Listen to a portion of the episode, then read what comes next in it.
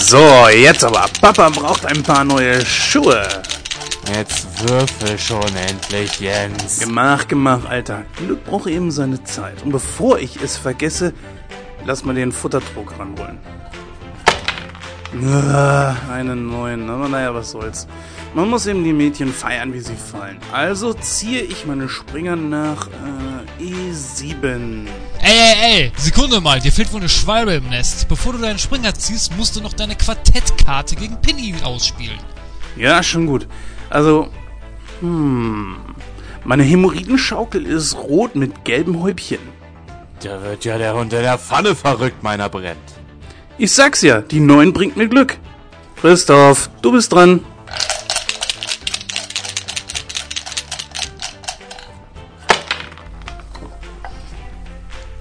Ereignisfeld. Mal sehen. Geh in das Gefängnis, begib dich direkt dorthin, gehe nicht über los und zähle keine 4000 Dollar ein. Ach, nicht schon. Und weg ist er. Ach, wenn einer von uns eine 8 oder eine 5 würfelt, ist er wieder da.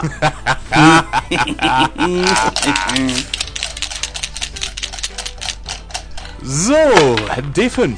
Treffer! D6. Da geht einem ja das Messer in der Hose auf. Du hast mein Schlachtschiff versenkt. Yes! Jetzt kann ich endlich meine Hotelkette in der Badstraße weiter aufbauen. Na, verdammt. Eine 5. Äh, wieso hat das so lange gedauert? Äh, jetzt mal ehrlich, wenn das noch einmal vorkommt, dann hau ich dir eine Delle in die Gewürzgurke. Eigentlich wollten wir dich einen Knast versauern lassen. Sekunde mal. Also ich würde an deiner Stelle mal aufpassen, ja? Also mir gehört das Elektrizitätswerk und ich habe noch alle Türme und meine Zinnsoldaten sind im Spiel. Außerdem mein Jenga-Turm steht noch und mein Krokodil hat noch alle Zähne und... Äh, Jungs, ich glaube, wir spielen das hier irgendwie falsch.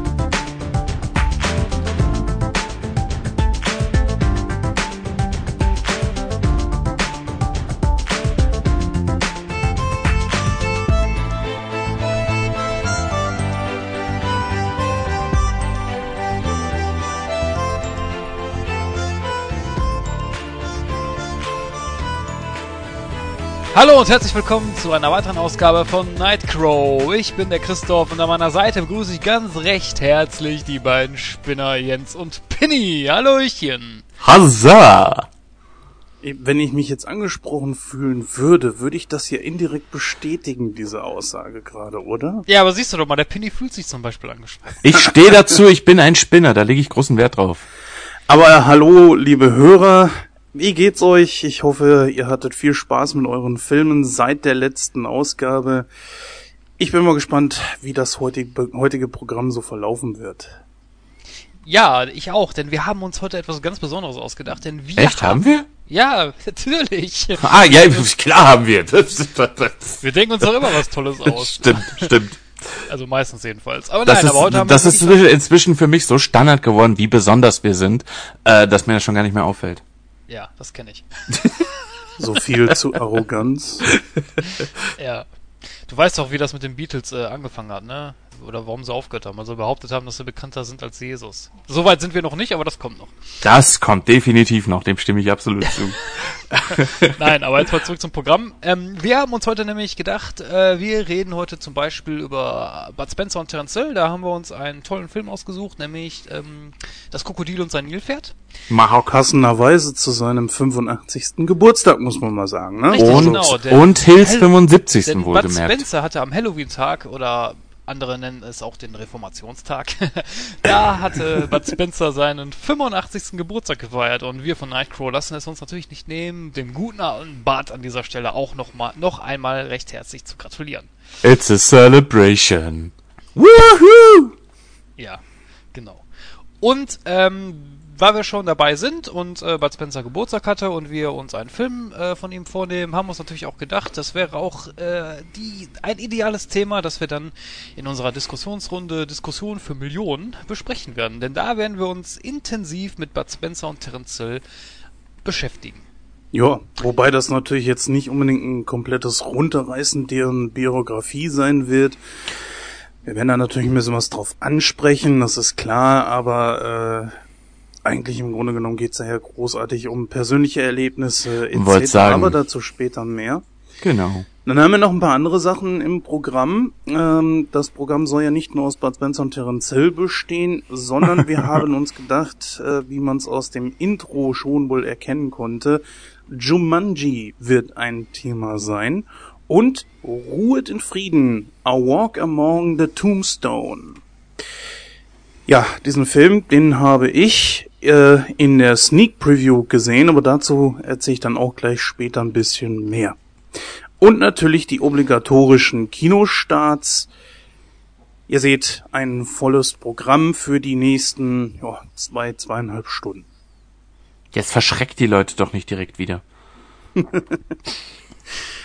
Ja, ich meine, ähm, was ich hier noch erzählen wollte, ist, dass ich Zeit hatte, mir mal ein paar äh, Filme anzugucken, die ich schon lange sehen wollte, unter anderem The Conjuring.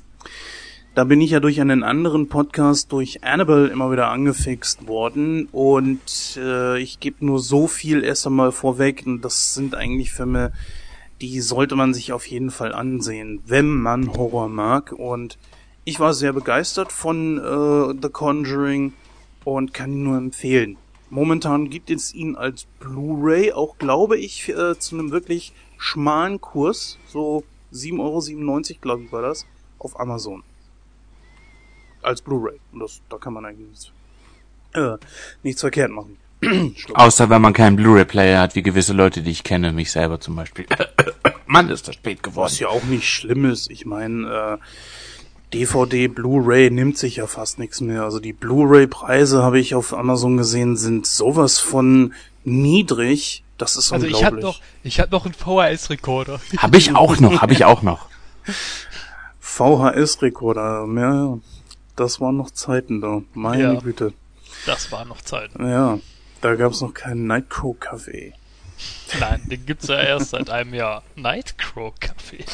Ja, verdammt. Ey, das, das kommt ja auch bald. Das einjährige Bestehen von Nightcrow. Ja. Natürlich auf dem Laufenden gehalten auf www.nightcrow.de. Genau, immer alles auf nightcrow.de oder halt eben Twitter oder Facebook. Ähm, ich glaube, mittlerweile könnt ihr es singen. Richtig. Äh, da müssen wir uns, glaube ich, noch mal ein bisschen was Besonderes ausdenken. Schönes Gewinnspiel, ähm, aber es ist ja noch ein bisschen hin, so knapp anderthalb Monate. Du hast Geld, um den Leuten was zu schenken? Du bist ja reich. Ja, wir waren ja damals auch so schlau und haben das, äh, den Start von Nightcrow direkt auf Weihnachten gelegt. So, da, man, Haben gesagt, da kann man natürlich beides schön miteinander verbinden und wir sparen die Preise. Von daher. Ja. Und da ich ja, Ja. da ich ja jetzt seit drei Wochen nicht mehr rauche, habe ich auch genug Geld, also von daher, das wird schon klappen. Oh, deswegen bist du so nervös. Ja, deswegen, seitdem trinke ich mehr Kaffee. ja, ja, und nuckelt's immer am Stift rum, ne? Yummy. Ähm, ich, wir haben es gerade eben schon mal kurz angerissen und zwar Facebook. Da gab es ja eine kleine Neuigkeit und zwar äh, haben wir als wirklich sehr junger Podcast die 100 äh, Like-Grenze überschritten. Das heißt, wir It's a haben jetzt, celebration. genau. Das heißt, wir haben jetzt über 100 äh, Follower auf Facebook und das freut uns natürlich unglaublich. Äh, schöne Sache. Und das verdanken wir euch. Euch allein. Ihr seid super. Bevor du jetzt noch deinen Eltern dankst. Und im Ich danke der was- Academy. Was wären wir ohne unsere Zuhörer? Ein Nichts. Richtig. Und damit hast du sogar recht. Ich würde sagen, wenn ihr Bock habt, lasst uns rübergehen und anfangen. Jo, bocken wir. Jo.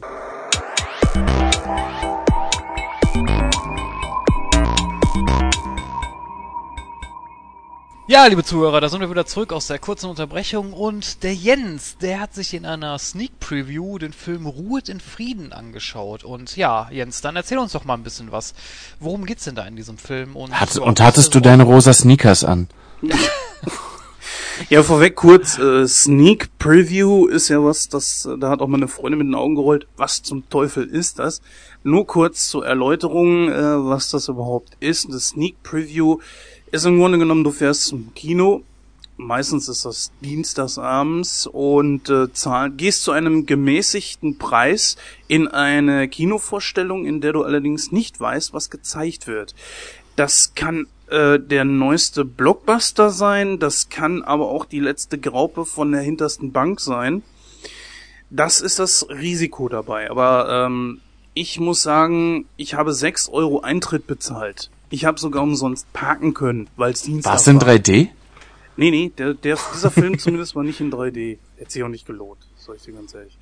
Ähm, ja, und ja, und noch was Schönes ist natürlich, dass man den Film äh, circa zwei Wochen vor der eigentlichen Premiere sieht.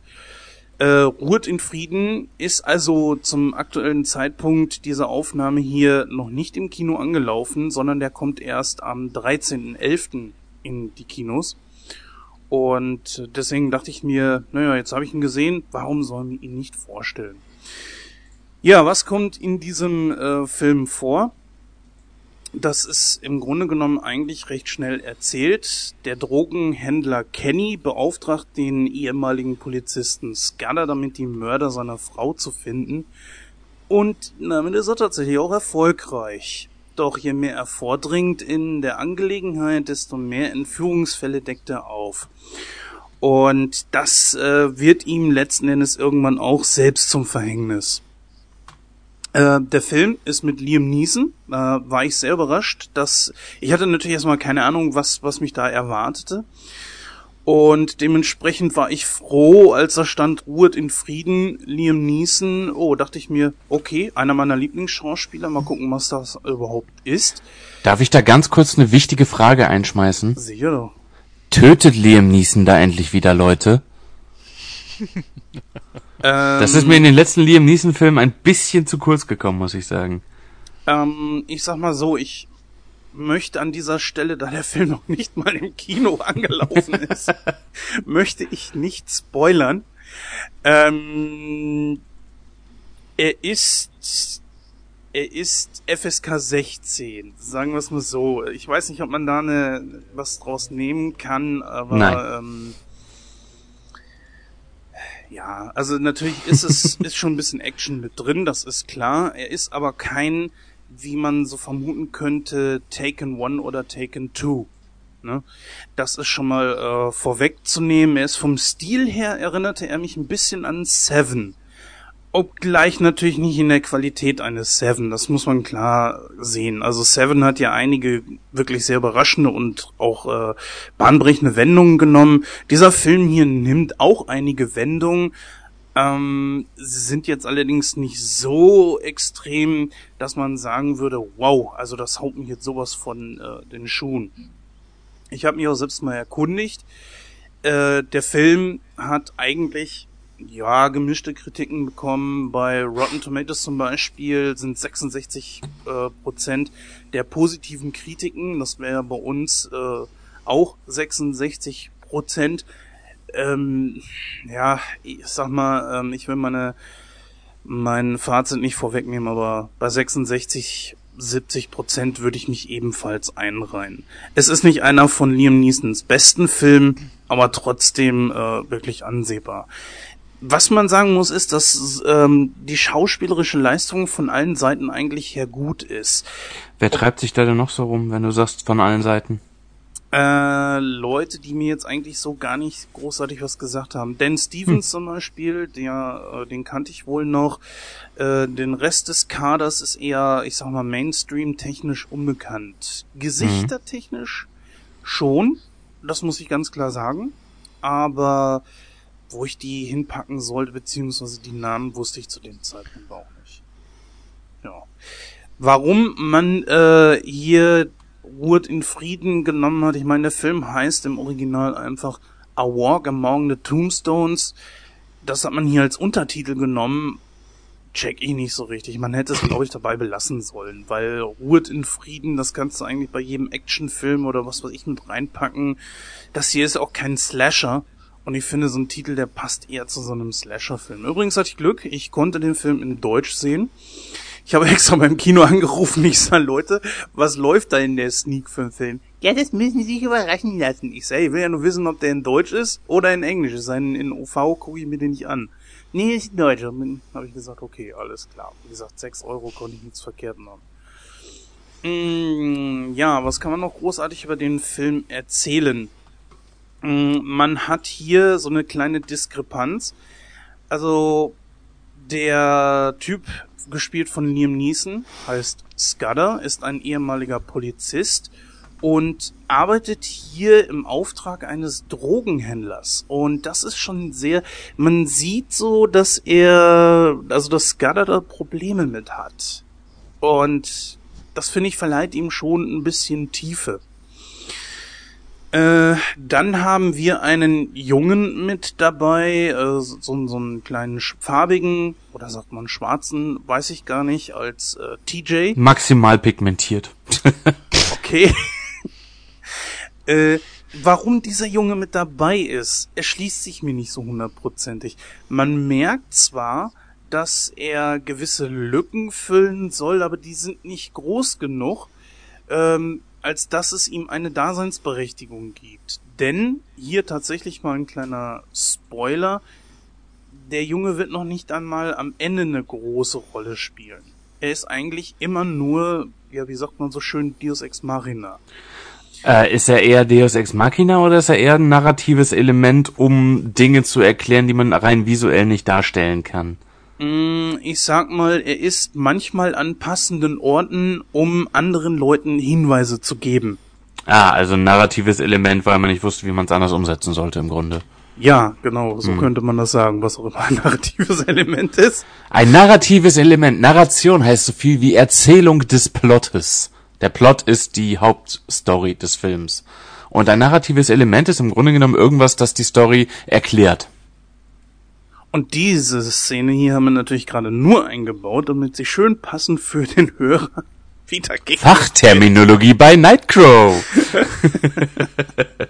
Nein, ich will meine Unwesenheit hier nicht kaschieren. Also äh, den Fachbegriff kannte ich noch nicht, aber äh, naja, was soll's. Nicht umsonst äh, aufgestanden heute. Wir sind ja auch nur Leute genauso wie ihr. Wir sind vom Volk. Ich ne? bin nicht so wie andere.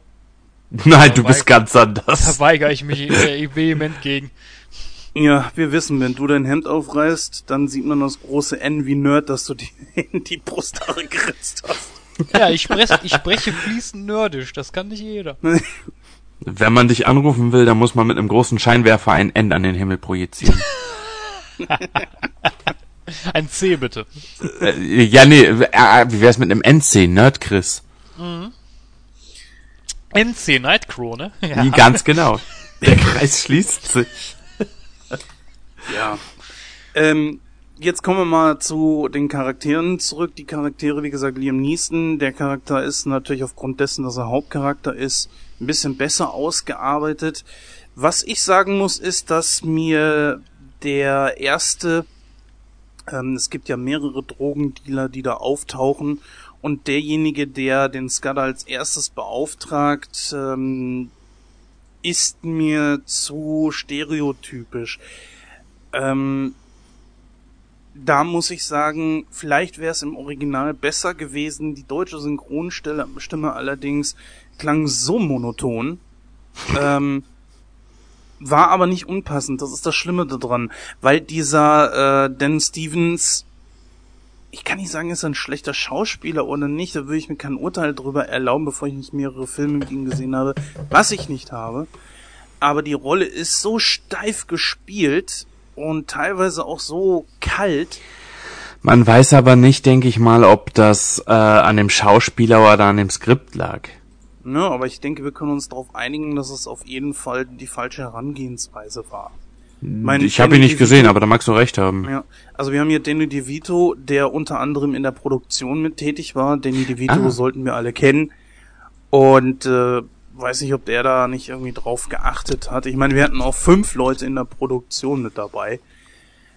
Ähm, ob das nicht vielleicht ein bisschen zu viel ist. Äh, Ja, zu viele Köche verderben den Brei, oder was meinst du? Ja, könnt, also so würde ich das schon sehen. Aber trotzdem, der Film weist eigentlich keine großen Lücken auf, finde ich. Die, die Story ist konstant, äh, sie wird auch vernünftig durchgezogen. Ein bisschen mehr Tiefe bei den Charakteren hätte ich mir da wirklich gewünscht. Ähm, ich war ja sehr überrascht, dass dieser Film äh, eigentlich schon mal gedreht werden sollte, und zwar äh, mit Harrison Ford in der Hauptrolle. Aber ähm, irgendwie, irgendwo, irgendwann kam das da nicht zu. Und dann hat man ähm, sich letzten Endes für Liam Neeson entschieden. Was ich aber glaube auch besser finde, weil erst einmal mittlerweile Harrison Ford ist wirklich extrem in die Jahre gekommen. Ne? Auch vom Gesicht her. Ja, er hat ein bisschen an Charisma verloren, muss man sagen. Ja, es ist ja nicht, nicht schlimm, wenn jemand älter wird. Das kannst du nicht Nein. Sean Connery konnte das. Wer, was? Sean Connery konnte das, aber ich stimme dir zu, ja, dass die ja. Zeit nicht unbedingt gut zu Harrison Ford war. Also wenn ich mir andere Leute da in den 70ern angucke, andere Schauspieler, die sind wirklich besser gealtert. Was nicht heißt, dass ich Harrison Ford nicht mehr in irgendwelchen Filmen sehen möchte. Aber für dies hier wäre das definitiv nicht gut gewesen. Und äh, ich finde, Liam Neeson ist einer der besten Schauspieler, die wir haben. Der ist Schotte oder was ist der? Oder ihre? Sean, Sean Connery ist Nein, Liam Neeson. Achso, Liam Neeson. Ach so, Das Liam, nicht. nee, Liam Neeson kommt aus Irland irgendwie, glaube ich. Ihre, okay. Ah, hier, Nordirland, lese ich gerade. Hm. Ja, 1952 geboren. Der Mann ist also 61 gewesen, wo er das gedreht hat. Besser als wie Harrison Ford mit 75. Ja. Ähm, ja, ich komme einfach zu meinem Fazit. Mein Fazit ist, ich bewerte diesen Film mit ungefähr 72 bis 75 Prozent. Ich kann mich da nicht genau äh, festlegen. Auf jeden Fall hat dieser Film gute Spannung. Er hat äh, einen richtig klasse Hauptdarsteller. Es ist kein Taken One oder Taken Two, wie es viele auch befürchtet haben. Und das war aber auch was, was Liam Neeson vorher gesagt hat. Er möchte nicht, dass äh, dieser Film halt so eine Art dritter Teil davon wird. Und das ist er definitiv nicht. Er hat eine ganz, an- ganz andere Atmosphäre, er hat ein ganz anderes Feeling und das macht diesen Film einfach aus. Er hat gute Spannung und äh, Nebencharaktere, die auf jeden Fall für das, was sie dort spielen, angemessen sind. Deswegen, also ich kann ihn auch nur empfehlen. Er ist natürlich nicht in 3D, lohnt sich auch gar nicht. Ehrlich, es lohnt sich wirklich nicht. Er ist FSK 16 und ich sag mal, für das, was der Film da zeigt, was an, ich sag mal, was die FSK vielleicht stören könnte, bezüglich FSK 18, nein, das ist okay. Ähm, ja, da mehr kann ich zu diesem Film jetzt auch nicht sagen. Wie gesagt, Eine 13. Frage hätte ich noch eben. Ja. Äh, wer hat Regie geführt? Regie war Scott Frank, aber frag mich man in diesem Fall nicht, wo der mitgespielt hat. Ich kann es nachgucken. Ich weiß es nicht aus auswendig. Äh, mal eben schauen. Ähm, da war er wohl irgendwie. Er war als Drehbuchautor wohl mehrfach zuständig, unter anderem Wunderbare Jahre. Äh, Minority Die Report. Serie? Ja, die Serie Wunderbare Jahre. Okay. Kennst du die noch? Ja, klar. Ne, ich glaube mit ähm, im Deutschen hatten wir Norbert Lange als Erzähler. Äh, ja, bekannt genau, als genau. die deutsche Stimme von Burt Reynolds zum Beispiel. Und He-Man. Oder Magnum, Oder Magnum. genau. Oder He-Man. Oder He-Man. Ja. genau, ähm, Mit der Joe Cocker-Version von With a Little Help of My Friends im Vorspann. Ja, also er war auch äh, bei Wolverine Weg des Kriegers beteiligt. Äh, dort Weil den jeder mochte. am Drehbuch und so weiter.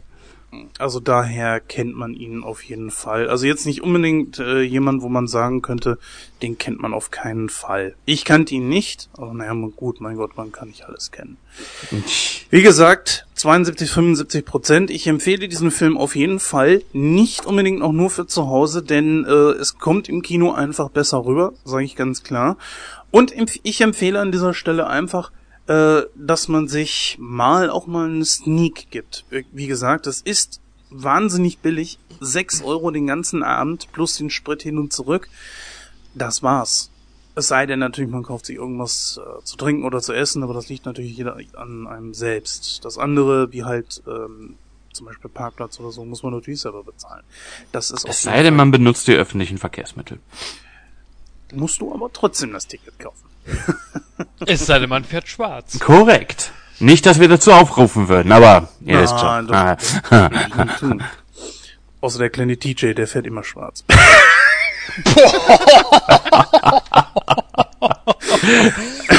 okay, lassen wir das. Ähm, so viel dazu. Also, äh, neuer Film mit Liam Neeson. Geht rein, ich empfehle ihn euch und ist auf jeden Fall kein Fehler. Und mal eine schöne Alternative zu den ganzen anderen Blockbustern, wie zum Beispiel Michael Bays äh, Pseudo-Turtles. Ich danke dir für diese Referenz. Den ich mir trotzdem irgendwann bestimmt nochmal angucken werde. Aber gut, Jungs, wo wir gerade schon bei Kino sind, äh, wir haben als nächstes auf dem Programm die Kinostarts und da gehen wir jetzt auch direkt rüber, denn da erwarten uns noch weitere Filme, die wir zwar leider nicht gesehen haben, aber uns trotzdem anschauen wollen.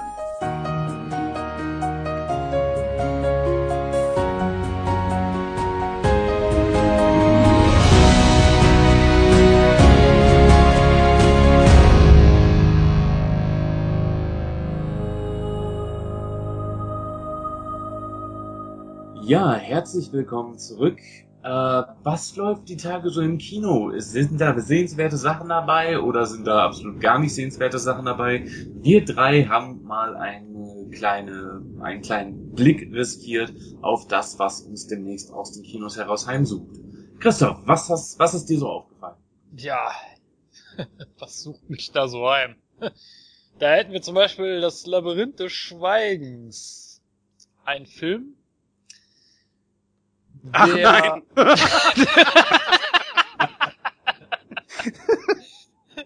ja. Das ist, das ist, das ist das Problem, wenn man, wenn man in den Sätzen so eine kleine Pause macht, ne, dann hat man, äh, egal. Ein Film, der am 6. November 2014 in die Kinos kommen wird. FSK 12, Länge des Films etwa 123 Minuten. Ja, das Land, wo der Film herkommt, ist äh, Deutschland und das Genre History. Ja. History oder Mystery, entschuldige. Äh, History. Äh, Geschichte. Für die Leute, die, also für die RTL, für die RTL 2 Zuschauer. Aus Gelsenkirchen. Und ähm, ja, was, worum geht's da in dem Film? Ganz kurz haben wir eine kurze Inhaltsangabe und zwar befinden wir uns in dem Jahre 1958, wo ein Lehrer als ehemaliger Auschwitz-Wärter enttarnt wird.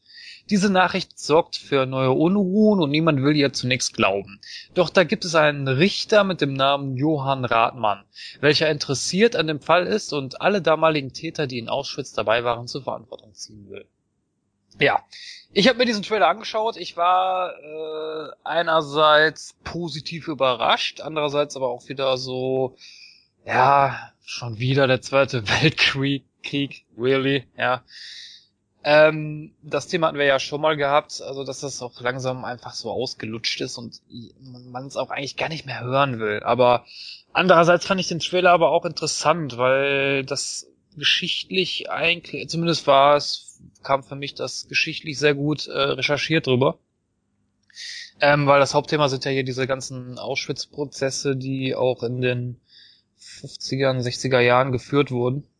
Nürnberger oder was? Nee, nicht die Nürnberger, die Auschwitz-Prozesse. Die Nürnberger Prozesse waren ja, ja. Das ist spät. Ja, ich bin Ja. betrunken. Also ähm, in, in Respekt an dem Andenken und dessen, was da gewesen ist. Aber es heißt Auschwitz, nicht Auschwitz. Ja, mein Gott, Klugscheißer. So viel Zeit muss sein. Ja, nein, Äh, aber Ja. worauf ich hinaus wollte. Also so ähm, von der Historie her scheint das ganz gut recherchiert zu sein. Äh, von daher, weiß ich nicht, kann man sich den Film vielleicht sogar geben, auch wenn es wieder dieses Zweite Weltkriegsgedudel ist, aber ich weiß nicht. Also zu, ist, für auf mich wirkte der Trailer jedenfalls ganz ansprechend. Ich weiß nicht, wie, wie war das bei euch? Also, es scheint auf jeden Fall nett inszeniert zu sein, das muss ich auch sagen. Thematisch interessiert er mich aber so überhaupt gar nicht. Ich sag mal, wir haben ja immer mal wieder so Zeiten gehabt, äh, so eine gewisse Schwemme an Filmen, die, äh, wie zum Beispiel die Western, wo unglaublich viel nachgekommen ist. Wir erinnern uns mit Sicherheit alle an diese unglaublich vielen äh, Flugkatastrophenfilme, wo einer ganz erfolgreich war oder zwei oder drei und dann viele auf diesen Zug aufgesprungen sind. Bei den Zweite Weltkriegsfilmen ist das so ein bisschen wie so eine niemals enden wollende Schwemme. Ähm, das ist auch die einzige Kritik, die ich in diesem Film, ohne ihn jetzt gesehen zu haben, nur am Trailer gemessen und an dessen, was wir jetzt wissen, habe. Äh, einfach, weil ich finde, man lässt sich nicht genug Zeit zwischen dem letzten und dem nächsten Film. Und deswegen kommt einem das so ein bisschen wie so ein Overkill vor. Dagegen wiederum, das wie gesagt, ist die einzige Kritik, die ich habe. Dagegen ist dann wiederum, dass der Trailer absolut überzeugt. Er scheint sehr gut zu spiel gespielt zu sein. Ähm, es ist kein Actionfilm, also kein Geballer hier oder sonst irgendwie was. Ist auch mal sehr erfrischend. Und vor allem äh, scheint er auch sehr gute Schauspieler zu haben. Ich, ich, ich denke einfach, selbst dafür würde ich ins Kino gehen, äh, trotz dass mich auch diese ganzen, diese Schwämme an Zweite Weltkriegsfilmen, dass die mich einfach äh, überrollen und nerven und ähm, ja, das kommt immer das, das kommt immer darauf an, weil wie gesagt, den Untergang zum Beispiel, den habe ich mir damals auch im Kino angeschaut das war auch ein super Film, auch wenn es halt wieder dieses Zweite Weltkriegsgedudel war und der Film auch nicht ganz hundertprozentig äh, korrekt wiedergegeben wurde, zumindest vom historischen her. Aber trotzdem war der Film super und äh, so beim Labyrinth des Schweigens habe ich so den ähnlichen Eindruck, dass der so in die gleiche Schiene fallen konnte wie der Untergang. Ich glaube sogar eine Spur besser, weil hier einfach die Emotionen wahrscheinlich mehr, dass, dass einem die Emotionen einfach mehr mitnehmen. Mhm. Ja. Ne? Äh, sorry, wenn ich da widerspreche, aber ich glaube nicht, dass er letzten Endes mehr, äh, dass er letzten Endes von der Gesamtheit als besser angenommen wird vom Mainstream. Und zwar aus einem ganz einfachen und im Grunde sehr zynischen Grund. Äh, der Untergang hatte ein Zugpferd, nämlich Hitler. So zynisch das auch sein mag, aber Hitler ist eine Figur, die man kennt. Wenn man Auschwitz-Wärter XY nimmt, kennt keine Sau. Und ich weiß nicht, so blöd es klingt und so zynisch, so zynisch das sein mag, ich glaube, ein Hitler und sein Niedergang zieht sehr viel mehr Leute in die Kinos als Auschwitz-Werte XYZ. Mag sein, da gebe ich dir sogar recht, ja. Aber es ist einfach, dass der Trailer an einer ganz bestimmten Stelle mich schon gezogen hat. Und wenn ein Trailer das schon schafft, wie schafft das dann erst der Film? Also mich macht dieser Film auf jeden Fall neugierig. Ja. Und äh, naja, also ich gehe heute, Stand heute, heute ist Montagmorgen wahrscheinlich wieder in die Sneak, weil mich da so ein bisschen das Fieber gepackt hat. Wenn sie den deutschen Film zeigen. Gesundheit. Gesundheit. Und dann schauen wir einfach mal, äh, vielleicht habe ich das Glück und dieser Film wird dann gezeigt, aber das glaube ich zwar nicht äh, drei Tage vor der Premiere. Aber ich denke mal, das ist was, was mich interessiert. Dann haben wir als nächstes auf dem Programm ähm, ja, etwas. Bevor, ähm, bevor wir dazu kommen, möchte ich, weil den habe ich mir ausgesucht, ich möchte dazu kurz anmerken ich mag grundsätzlich Zombie-Filme und ich bin ein sehr, sehr großer Trash-Fan. Und du bist ein sehr großer Bieber-Fan, vergiss das nicht.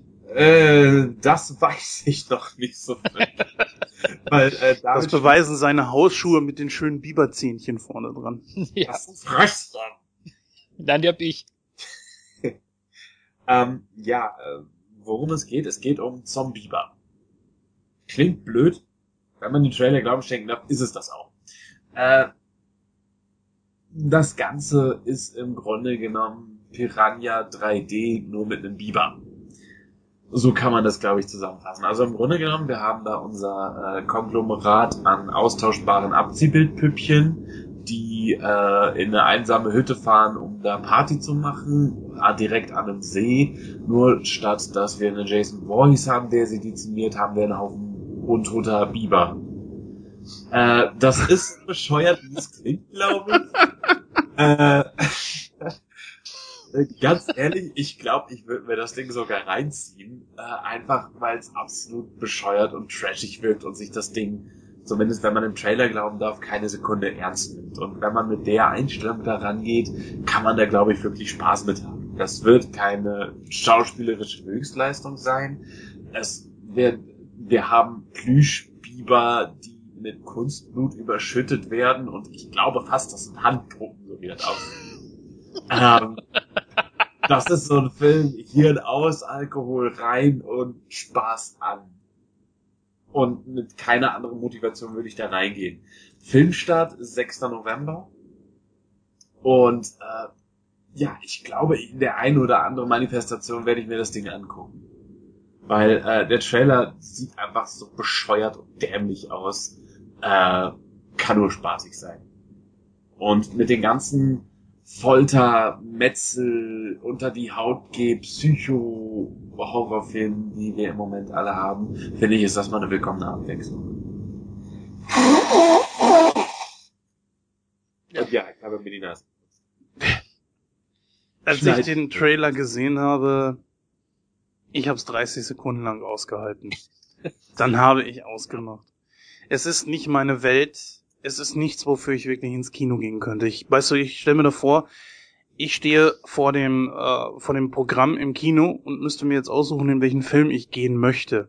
Jetzt habe ich die Wahl zwischen äh, Filmen wie Turtles oder dem hier. In welchen gehe ich rein? Da würde mir die Entscheidung schwerfallen, sag ich Also, ganz da würde ich ehrlich. in den Zombie übergehen, ganz Ich ehrlich. Ich sehe schon, wir harmonieren hier überhaupt nicht. Nein, ich, ich sag ganz klar, da, dafür würde ich nicht ins Kino gehen. Das Ding würde ich mir bei Watch Ever, bei Amazon Instant Prime, äh, Video, nicht Instant Prime, bei Ama ja doch, nee, Amazon Instant Video, natürlich, würde ich mir das ansehen, vielleicht. Aber dann würde ich trotzdem erst einmal weiter gucken, ob ich nicht doch irgendwas Besseres finde. Es spricht mich nicht an. Wie ist bei dir, Christoph? Ich muss ganz ehrlich sagen, als ich mir den Trailer angeguckt habe, wurde ich so ein bisschen an den Angriff der Killer-Tomaten erinnert. Ja, Ich Ja. weiß nicht wieso, aber ähm, ich muss dem Penny recht geben. Also es ist so ein Film, den weiß ich nicht, so wenn du irgendwie so einen Filmeabend mit Freunden machst, das ein paar, paar Bierchen oder Wein oder was auch immer, was man halt gerne trinkt, kaufst du, haust du dir einen Kopf rein und dann isst du noch was, eine Pizza dabei und dann kannst du den Film reinschmeißen und dich amüsieren. Ja, so ein Film ist das, ja. Aber so ein, so ein, Ki- so ein Kino-Blockbuster würde ich jetzt nicht sagen. Aber ich muss dem Penny recht geben. Ich glaube, diese Biber, das waren Puppen. ja, es sah, es sah schwer danach aus, oder? Ja, ich glaube, das waren Puppen, die die einfach nur da hingelegt haben und mit roter Farbe angestrichen oder so, keine Ahnung. Nein, Wann läuft der überhaupt an?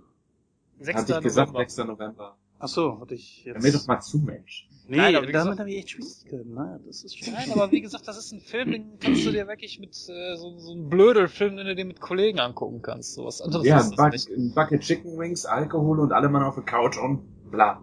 Ja, genau. Das stimmt. Also, ich habe, wenn, das kommt immer drauf an, wenn du wirklich daneben sitzt und so ein paar Leuten, wo, wenn du mal irgendwas von der Handlung äh, nicht, nicht mitbekommst und das nicht schlimm ist, ist das genau so ein Film. Aber ich sag mal, wenn ich mir jetzt dagegen zum Beispiel The Conjuring ansehe, das äh, ist zum Beispiel gar nicht, äh, was man vergleichen kann. Aber ich glaube, das versucht der Film auch überhaupt nicht. Ich denke, der Film ist sich seiner selbst extrem bewusst und äh, nutzt das sehr. Denke ich auch, ja. Denke ich auch.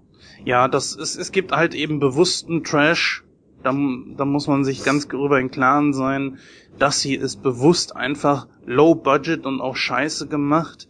Manchmal wird sie auch wirklich extra scheiße gemacht, damit es lustig ist und, und äh, damit es alles schön billig aussieht. Für Leute, die sowas mögen, ist das mit Sicherheit absolut klasse. Ja, ich glaube, mehr kann man noch nicht so sagen, oder? Ja, Jens, dann erzähl uns doch mal, was hast du recherchiert? Herr Hoeker. Genau. Ich hatte mir überlegt, welchen Film könnte ich denn vorstellen? Und ich dachte mir, ähm, Interstellar ist noch so ein Ding, was möglicherweise ein bisschen zieht. Äh, darum geht es folgendermaßen zu. Ähm, es geht in Interstellar darum, dass Nahrungsmittel und Güter knapp geworden sind kennen wir ja schon aus anderen Filmen, und Wissenschaftler zwecks Wurmlöcher auf der Suche nach einer neuen Heimat für die Menschen sind. Das ist jetzt mal richtig knapp runtergerissen. Ähm, Science-Fiction-Film natürlich, auf jeden Fall. In der Hauptrolle. Storymäßig volles Met originell. ja, warte mal kurz, die, die so ein paar Daten abreißen. Also der Deutschlandstart ist auch am 6. November. Ähm, die Filmlänge ist 169 Minuten, Knackpunkt für einen Science-Fiction-Film so lange. Sowas könnte vielleicht nur bei Star Wars durchgehen. Ich weiß nicht, für mich ist das, also das ist mein persönlicher Geschmack, ist zu lang. In den Hauptrollen haben wir Matthew McConaughey, Anne Hathaway, was mich wirklich freut, die sehe ich wirklich sehr gerne, äh, und Casey Affleck. Ja, Regie ist Christopher Nolan. Und äh, Christopher Nolan sollten wir auf jeden Fall kennen. ja. Wer einmal für ihn Batman versaut hat, der ist bei Christoph einfach unten durch. Ja, und beides genau. auch immer wieder noch so eine Sache ist, sind diese Filme wirklich versaut, aber ähm, es gibt diese XXX-Parodie. ja, die gibt es. Das, das ist aber, das spielt aber mehr auf die Adam West Sachen an. Ja. Auf jeden Fall äh, ist das so ein Ding. Mh, mm, hier steht Genre Abenteuer, Mystery, Sci-Fi. Ähm, eine, eine Mischung, die gut gehen kann. Man kann sie aber auch gut verhunzen. Das haben so diverse Filme in. Contact. äh, nee, Contact nicht. Das war ähm, ähm, jeder letzte Film mit Will Smith, der so abgrundtief in die Hose gegangen ist mit seinem mit Sohn zusammen. Sohn dieses Ding, ne? Ja, ich weiß, was du meinst. Ja, ich komme gerade nicht auf den Namen. Äh, aber könnt ihr mal kurz in die Kommentare schreiben, wenn ihr Bock habt. Ihr kennt ja die üblichen Anlaufstellen, liebe Hörer. Äh, ich sage mir ganz klar, das Konzept dazu ist nicht neu. Man muss die Erde verlassen, weil man einfach, äh, ich glaube, Titan AE hat sowas schon gehabt und man muss sich einfach einen neuen Planeten suchen, um überleben zu können. Und ähm, ich sag mal, der Film könnte bildgewaltig sein, was natürlich wieder dafür spricht, dass man ihn sich in dem Kino anguckt. Aber so viel gab jetzt zum Beispiel der Trailer nicht her, auch was ich so über den Film gelesen habe. Was ist eure Meinung? Ja, ich stimme zu. Der Trailer sah unheimlich bildgewaltig und groß aus. Aber, und ich sage das jetzt mal ganz gemein, das war auch bei Prometheus der Fall. Und wir alle wissen, wie gut Prometheus war. Ähm, ich weiß nicht. Ein Film lebt nicht ausschließlich von seinen Bildern. Und wenn die Story dahinter scheiße ist, ähm, dann ist das für mich verschwendete Zeit. Insofern, ich, schwierig. Ganz schwierig. Weil ich müsste mir vielleicht noch einen Trailer dazu angucken, wenn man ins weiter rauskommt. Aber äh, jetzt so ist mir das noch zu unaussagekräftig, sag ich ganz ehrlich. Ja, das ist ja das Problem bei Christopher Nolan, ne? Der macht immer bildgewaltige Sachen und ah, und alles muss super geil aussehen, aber storytechnisch und charaktertechnisch hat der Mann es einfach nicht drauf. Ja. Ähm, dementsprechend äh, wäre das jetzt, Jens hat es vorhin gesagt, Christopher Nolan hat bei mir sowieso verschissen und äh, ich würde mir, würd mir den Film auch nicht angucken. Zumal ich auch, zumal auch Anne, Anne Hathaway bei mir verschissen hat, nachdem sie diese schlechte Performance einer Catwoman abgegeben hat. Finde ich überhaupt nicht. Aber gut, da sprechen wir mal an entsprechender Stelle drüber. Ich empfehle diesen Film auf jeden Fall fürs Kino. Solche Dinge, äh, der wird mit Sicherheit in 3D sein. Äh, ich würde sagen, sowas ist auf jeden Fall dafür ist Kino gemacht. Für solche Filme ist wirklich Kino mit der schönen großen Leinwand und etc. gemacht. Da wird natürlich auch sehr viel, extrem viel CGI mit bei sein, was natürlich bei 3D natürlich unglaublich gut rüberkommt. Voll, Oder gerade erst dadurch wirklich äh, gut rüberkommt. Deswegen empfehle ich ihn. Ja, Christoph, du bist vorhin, als Christopher Nolan genannt wurde, fast schon eingeschlafen. Das passt doch perfekt zu deinem Ja, nächsten ja. Titel. Richtig, genau. Dann habe ich mir einen Film ausgesucht und zwar heißt der Ich darf nicht schlafen. Tja, wir kennen das alle. Auf der Arbeit darf ich auch nicht schlafen. Obwohl ich es gerne möchte, aber es geht leider nicht. Ja. Ich darf nicht schlafen ist ein Film mit äh, Nicole Kidman. Schon lange nichts mehr von Nicole Kidman gehört eigentlich. Dementsprechend ist das eigentlich mal sehr interessant, auch äh, sie mal wieder in einem Film zu sehen. Also mir ist zumindest jetzt kein Film bewusst, wo, wo sie jetzt mitgespielt hat, neuerer. Ähm, ja, also der Film sagt folgendes, und zwar der Hauptcharakter Christine leidet an einer bestimmten Form der Amnesie, welche sie über Nacht vergessen lässt, ähm, wer sie ist und was sie in ihrem Leben passiert ist. Doch etwas stimmt nicht. Als sie mit Hilfe ihres Therapeuten ihr Tagebuch wiederfindet, kommen ihr Zweifel an den Aussagen ihres Ehemannes über das, was alles passiert ist. Ja. Äh, der Trailer, den habe ich mir natürlich auch angeschaut. Ja, ich weiß nicht, also der Trailer war so ein bisschen 0815, fand ich. Also das war jetzt nicht wirklich was, was, was, was mich so gelockt hat, hat, was mich so gereizt hat, weil das kennt man auch eigentlich aus vielen anderen Filmen. Ich meine, du hast einen Hauptcharakter, der kann sich an nichts erinnern und äh, so wie das im Trailer wohl wiedergegeben wurde, wollte wohl irgendjemand sie töten und dabei hatte sie eine Kopfverletzung und seitdem kann sie sich nicht dran erinnern, wer denn dieser mutmaßliche Mörder äh, ist. Und da, so wie das wohl zusammengespinnt ist, kann das entweder ihr Ehemann sein oder irgendwelche anderen Leute, die da rumrennen, mit denen sie in Kontakt steht und ja, weiß ich nicht. Also äh, ich glaube nicht, dass der Film da irgendwie überraschend was Neues bringt, oder? Oh, Christoph, da muss ich dir, naja, gut, da muss ich euch beiden widersprechen, weil diese Story, wir wissen nicht, was am Ende passiert. Und ich finde, dass der Trailer zeigt, dass das Ende hin, also sagen wir mal, ich schätze es jetzt einfach mal ein, äh, das letzte Drittel auf jeden Fall so viel Raum für Möglichkeiten und, und äh, unerwartete Wendungen offen lässt, dass ich da nicht vorher sagen möchte, dass der nichts ist.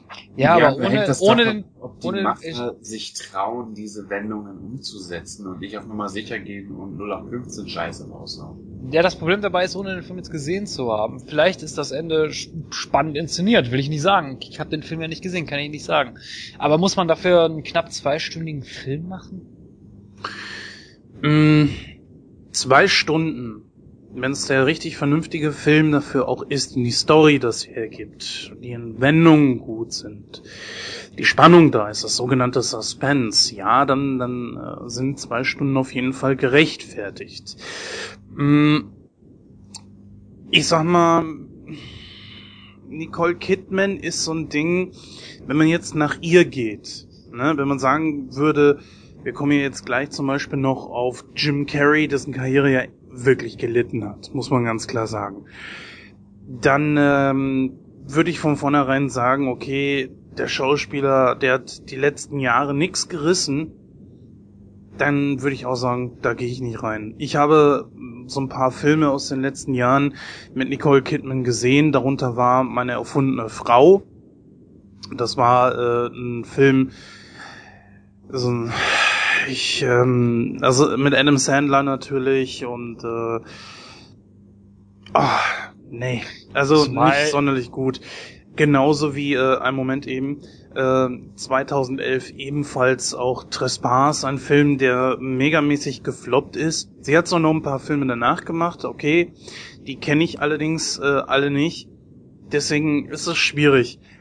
Mm, trotzdem klingt alleine nur von dem, was man im Trailer gesehen hat und was du jetzt äh, uns gerade erzählt hast, klingt das sehr spannend. Und das finde ich ist auch was fürs Kino. Ich weiß nicht, also der Film basiert ja auf einem gleichnamigen Roman. Ähm, Ich kenne den Roman leider nicht, soll wohl ein Bestseller sein. Ähm, O-Ton heißt er Before I Go to Sleep. Was nebenbei mal wieder ein viel besserer Titel ist. Das Ja, natürlich, klar, die Übersetzung ist da wieder totaler Murks, aber naja, gut, okay, das ist äh, eine andere Geschichte. Aber ich bin auch der Meinung, dass Nicole Kidman nicht sonderlich gut gealtert ist. Also ich weiß nicht. Boah, finde ich gar nicht. Also die Frau sieht mit, äh, ich habe gerade mal nachgeguckt, sie ist 47, 48 Jahre alt, sieht die noch super aus. Das will ich nicht sagen, aber ich weiß nicht, irgendwie, ich hatte sehr Schwierigkeiten damit, sie auch als Nicole Kidman zu erkennen, ganz ehrlich. Gut, sie ist natürlich keine Julian Moore, ne? Das, das muss man ganz klar sagen. Trotzdem sieht Nicole Kidman mit, mit äh, fast 50, also auf die 50 zugehend super aus, muss ich sagen. Ich, ich finde das okay. Aber davon mal abgesehen, Nicole Kidman kann, wenn sie gut gefordert und eingesetzt wird, auf jeden Fall eine recht gute schauspielerische Leistung abgeben. Das spreche ich auf Vor allem, keinen Fall wenn ab. ihr Gesicht nicht von Botox gelähmt ist. ja, gut, das stimmt. Ja gut, ich meine, darüber ich mag mag ich mir, sehr gerne, aber also darüber mag ich mir jetzt kein Urteil erlauben. Ich versuche das jetzt einfach mal rein auf diesen Film runterzubrechen. Und das ist schon etwas, was mich auf jeden Fall zieht. Eine Frau, die ihr Gedächtnis verloren hat, ein Typ, der behauptet, ihr Mann zu sein und machen kann, was er will. Äh, dieser Film, ich habe das mal so ein bisschen recherchiert, wurde teilweise verglichen mit 50 erste Dates. Wer kommt denn bitte auf die Idee, nur weil die Grundthematik, dass mitten in der Nacht die Ereignisse der, der Frau äh, im Hirn einfach wieder verschwinden, dass, äh, dass man das deswegen vergleichen kann. Das eine ist eine Komödie, verdammt nochmal. Das hat doch mit diesem hier gar nichts zu tun. Also da muss ich jetzt einfach mal eine Kritik an die Kritiker geben. Vielleicht sollte man mal wieder auf das Wesentliche sich beschränken und nicht Ja, versuchen, äh, intelligent zu wirken, weil im Grunde genommen äh, die zerreißen nur jeden Film. Ne? den Vergleich fand ich aber auch dämlich. Ich denke, wenn man es unbedingt mit einem Film vergleichen möchte, würde ich da eher an Memento denken. Ja, genau. Memento. Der, der Titel fiel mir nicht ein. Ganz Ja. genau, Memento. Der Typ, der alles an, an seinem Körper tätowiert, ne? Genau. Ja, genau. Ähm, und wie gesagt, nur weil es einmal schon gegeben hat, warum soll man es nicht nochmal machen? Ich meine, bei The Conjuring, das äh, ist einfach mein Thema heute, ähm, gibt es auch Annabelle. Annabelle, eine besessene Puppe. Woran denkt man sofort? Chucky. Chucky. ne? Ja, es, es, es, es, wir, wir haben bald so viele Geschichten, so viele Filme. Das Rad einfach neu zu finden, geht nicht. Wir müssen uns daran einfach gewöhnen, dass es so viele Wiederholungen gibt. Und es Ja, ist einfach nur die. Frage, Es gibt ja nur eine relativ übersichtliche Anzahl von Geschichten, die erzählt werden können. Es gibt natürlich Auch die diese Variation, die man da reinhauen kann, aber ich glaube, wenn ich das jetzt richtig im Kopf habe, ist die Zahl der Geschichten, die man erzählen kann, an sich liegt bei 39. Das hat mir mal äh, ein Professor von mir erzählt. ja, natürlich. Insofern äh, ist eine Wiederholung erstens ganz natürlich und wenn sie gut umgesetzt ist, spricht da ja per se auch nichts gegen. Ich meine, wie viele Romeo und Julia Variationen gibt es? Richtig. Oder Titanic-Verfilmung. Ne, deswegen würde ich einfach mal sagen, man sollte sich da zum Beispiel nicht drauf versteifen. Äh, was man noch erwähnen sollte, ähm, am 13.11. kommt dieser Film ins Kino. Und ähm, ich persönlich zum Beispiel spreche eine Kinoempfehlung auf jeden Fall aus. Ich weiß nicht, wie es bei euch ist. Ja, ich hoffe einfach mal, äh, ja, also Kino, weiß ich nicht. Kann sein, kann. Weiß nicht. Angucken, denke ich, aber lohnt sich durchaus. Kino würde ich sagen nein, weil das, ja, das ist, weiß ich nicht. Also wenn man, wenn man das immer in Re realer, im, im Vergleich äh, mit dem mit Geld und so zieht und ein Kinobesuch ist ja nun mal nicht gerade billig. Sneak Preview, 6 Euro. Ja, weißt du, ob die den da zeigen? Nein, Also natürlich nein, also, nicht. Das ist ja das Schöne daran. Also von daher, nein, also da würde ich kein Geld für ausgeben, ganz ehrlich. Also, weiß ich nicht, wenn ich den mal irgendwie geschenkt kriege auf, auf Blu-ray, DVD oder der läuft gerade im Fernsehen, dann würde ich da vielleicht mal reinseppen, aber nein, ins Kino lockt er mich jetzt nicht. Tja, so wie es aussieht, wäre jetzt dann ziemlich einsam im Kino. Was eine perfekte Überleitung für unseren nächsten Titel ist. Äh, die Einsamkeit des Killers vor dem Schuss. klingt wie ein perverser Pornotitel. Du musst es ja wissen. Äh, nein, das Ganze ist ein ist eine Tragikomödie, so wird er bezeichnet. Äh, deutscher Film mit äh, Benno Firman und Marvi Hörbiger, von der ich zuerst gedacht hätte, es wäre Heike Makatsch. Äh, ja, worum geht's in dem Film? Wir haben Koral Nick, gespielt von Benno Firman, der hat sein Hobby zum Beruf gemacht und ist Auftragskiller im Dienste der EU. Er begeht also Morde für die EU und äh, ja, ist damit eigentlich auch ziemlich glücklich. Äh, bis er dann auf, wie heißt die gute, auf die äh, Figur äh, Rosa, gespielt von besagter Marvin Hörbiger, stolpert, beziehungsweise sie stolpert ihn, nämlich mit dem Auto. Ähm, die beiden haben einen Unfall und sie lädt ihn daraufhin auf ein Abendessen ein, mit dem perfiden Plan, ihn um 30.000 Euro zu erleichtern. Ähm, das Ganze sieht vom Trailer her für mich durchaus interessant aus. Ich bin ja an sich kein großer Fan von deutschen Filmen, aber ich glaube, der hier kann was.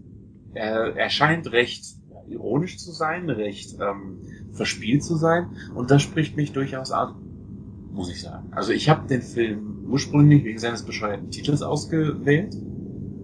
Die Einsamkeit des Killers vor dem Schuss, das sowas springt mir immer direkt ins Auge. Und äh, ja, ich muss ganz ehrlich sagen, mich reizt das Ding. Ich muss ganz ehrlich sagen, ich habe mir jetzt äh, die Tage Assault on Arkham gekauft und mir den Film angeschaut. Das ist ein Batman-Animationsfilm, wo ein bisschen Deadshot im Vordergrund steht. Und so ein bisschen erinnert mich jetzt der Trailer auch an diesen Film. ähm, ich weiß nicht, also die Einsamkeit des Killers vor dem Schuss. Ich, ja. Nee, also ich will, es klingt sehr witzig, äh, da muss ich dem Pinny recht geben. Vielleicht kann der Film auch was. Ich, da wage ich mich nicht so wirklich festzulegen, aber ja, aber ins Kino würde ich da auch nicht für gehen, weil das, das wäre mir einfach zu risikoreich. Ja, das deutsche Kino mal wieder, ne? Da haben wir mal wieder so ein Ding. Das hier zieht mich überhaupt nicht. Das packt mich überhaupt nicht und zeigt eigentlich nur, wie langweilig und einfallslos das deutsche Kino ist. Auch im Punkto Schauspieler. Ich meine, äh, du hast es eben selber schon angesprochen, äh, Penny, bezüglich der Titel, die Einsamkeit des Killers vor dem Schuss. Was ist das für ein bescheuerter Titel? Ist genauso wie, was weiß ich, zwei Ohrküken oder, oder, oder, oder kein Ohrhasen, Coco Vin, mit den Zombieber. immer wieder gleichen Schauspieler, ja, Zombie, ne? Immer gleiche Schauspieler im deutschen Kino, ja, was soll das? Ich, ich meine, titeltechnisch okay. Klingt ein bisschen besser als wie, ähm, ne, kein Ohrhasen. völlig unverfroren. Ja, wie kein Ohrhasen oder, oder zwei Ohrküken. Ich meine, wie wird der dritte Teil heißen? Dreilochstute, ich weiß es ja nicht. ja, aber, Alter! ja, aber es ist doch so. Es ist doch recht einfallslos. Und ach, das hier ist sowas. Ich habe bei dem Trailer genauso nach ungefähr 30 Sekunden wieder ausgemacht. Weil ich dachte mir einfach, wozu diese Lebenszeit verschwenden? Die, die kann ich besser auf den Klo verbringen. Und ich, ich finde es einfach schade. Es muss ein bisschen was anderes her. Nee, also, ich sag's mal, ich mach's kurz. Ich gebe diesem Film keine Chance, zumindest nicht fürs Kino. Das ist mir, da ist mir das Geld nicht wert. Ich sag mal, was auch nicht wert ist, ist eine schöne Überleitung zu dem nächsten Film. Es sei denn, einer möchte hier noch was zu, zu sagen. Nö. Wo ich nicht ein bisschen zu hart gewesen bin. Ähm, ein Film mit Jim Carrey. Jawohl, Jim Carrey ist wieder da. Wäre man wir weggeblieben? Ja, ja, genau. Wäre er mal weggeblieben. Ganz genau. Er ist wieder da mit Dumm und Dümmer. Jawohl. Dumm und Dümmer 3. Theoretisch auch 2, weil ähm, Harry und Lloyd sind ja nur einmal bisher von äh, Jim Carrey und äh, Jeff Daniels gespielt worden. Sie sind wieder da. Jetzt in, in der dritten Verfilmung von äh, diesen beiden Kumpels, die ja schräger sind als schräg. Und ich weiß nicht, ob ich weinen oder lachen soll, aber nicht lachen im Sinne von dass ich das toll finde. Ähm, ich möchte auch gerne gleich mal erläutern, warum. Äh, erst einmal, worum geht's in diesem Film? Das ist ganz einfach runtergebrochen, dass Harry ein Nierentransplantat braucht und findet aber heraus, dass er eine Tochter hat. Welche Überraschung. Also das ist mal wieder so ein Plot, der, oh, der, der hätte von irgendeinem so Typen bei Arte geschrieben werden können. Oder wahrscheinlich von irgendeinem so Typen, der gut, äh, gute Zeiten, schlechte Zeiten oder so schreibt.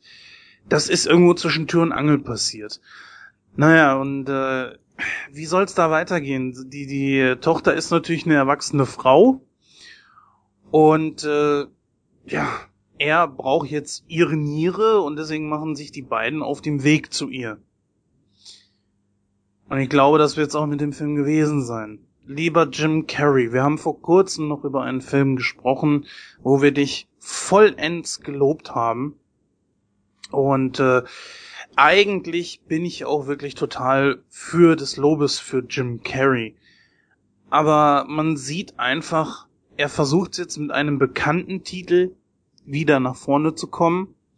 Wieder mit seinen gewohnten Grimassen, die sich mehr als verbraucht haben. Auf Englisch würde man sagen, he overstates his welcome.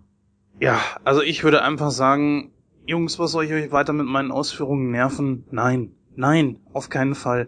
Weder fürs Kino noch für äh, DVD oder sonst irgendwas. Das hier ist nichts weiter, als dass Jim Carrey das nutzt, um wieder weiter nach vorne zu kommen. Das ist genauso wie mit Sylvester Stallone mit Rocky und äh, Rambo vor ein paar Jahren.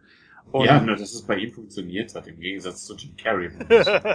Zumindest bei ja. Rocky Balboa. Rambo ja, das, äh, 4 das, ist ein reiner scheiß Slasher geworden, der aus diesen Filmen Witz gemacht hat. Das will ich nicht sagen, äh, Penny, weil du weißt, das amerikanische Volk ist sehr beschränkt und äh, ich glaube, die mögen so Filme.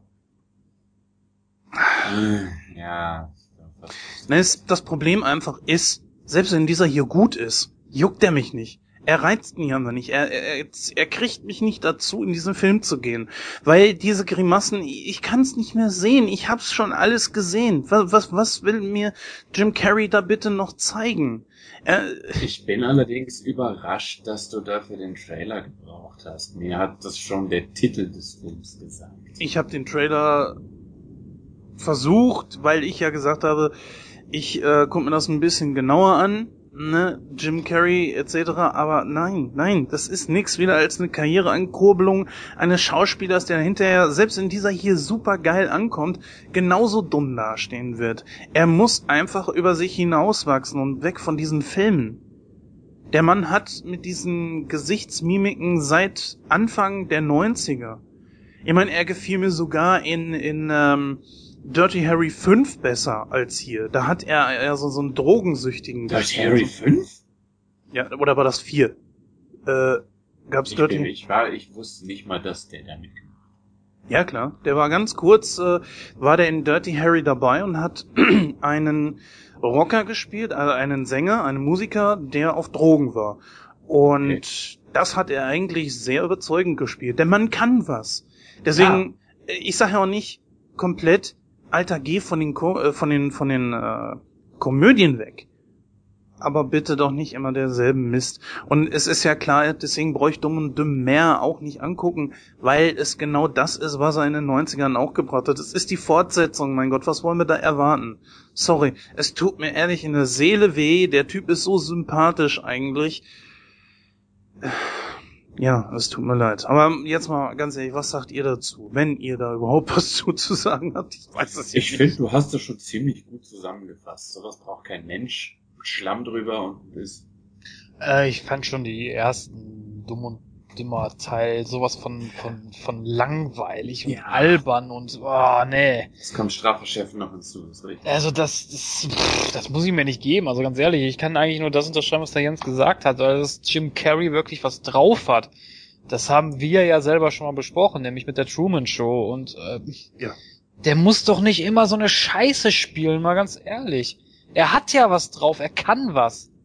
Ja, aber wie du es selber gesagt hast, äh, Amerikaner stehen auf so eine Scheiße. Ja, das ist eben das Problem, ja. Ich meine, ja gut, das lasse ich jetzt an dieser Stelle. Da könnte ich mich auch stundenlang drüber aufregen, aber das ist. Nee, also lieber Jim Carrey, mach was Vernünftiges. Ja. Anbei ich mich aber auch frage, ob er nicht für so eine Rolle schon ein bisschen zu alt ist. Der Mann ist aber 50 mittlerweile.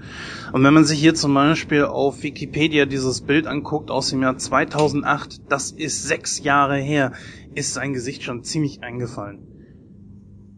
Äh, nein, es tut mir leid. Und wo ich hier gerade schon bin, gucke ich mir auch mal eben kurz die äh, Filmografie der letzten paar Male an. Äh, Mr. Poppers Pinguine, also ja, ne, der Ja-Sager. Äh, Kick-Ass 2 Wobei habe ich ich nicht gesehen. habe, der Ja-Sager soll so schlecht nicht gewesen sein. Der lief letztens noch im Fernsehen. Ist aber Ich hab ihn nicht gesehen, ich 2008, weiß es ne? Ist aber 2008. Hm. Ich weiß nicht, wie hieß dieser Pseudo-Thriller, wo er mitgespielt hat? Das war die Zahl 23. Genau, hat ihn jemand gesehen? Ja, habe ich. Ja, Sagt ich er nicht. was?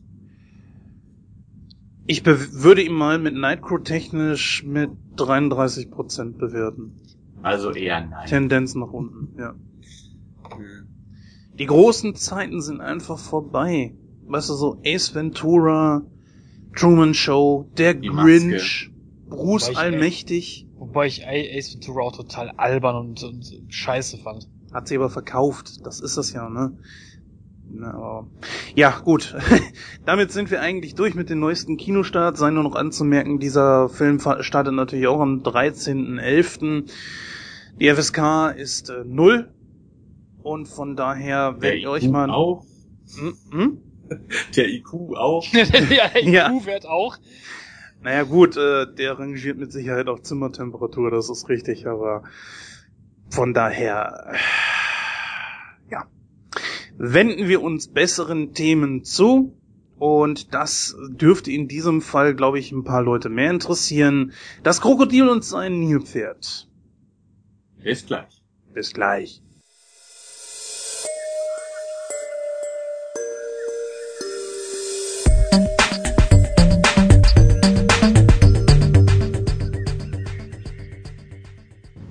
Ja. Willkommen zurück. Wir begeben uns heute quasi in das Reich der wilden Tiere, nämlich nach Simbabwe, wo wir sowohl Krokodile als auch Nilpferde beobachten können. Ich bin Ihr Moderator Joachim Bublatt. Ich bin ungefähr so alt wie dieser Film und wer diese Anspielung versteht, ist ungefähr so alt wie ich. Ich begrüße Sie. Ja, Krokodil und Nilpferd. Ich habe euch diesen Film äh, beim letzten Mal aufgebürdet, weil es einer meiner Lieblingsfilme mit Bud Spencer und Terence Hill ist. Hat den wohlklingenden äh, Originaltitel Yostor Kongli Hippopotami.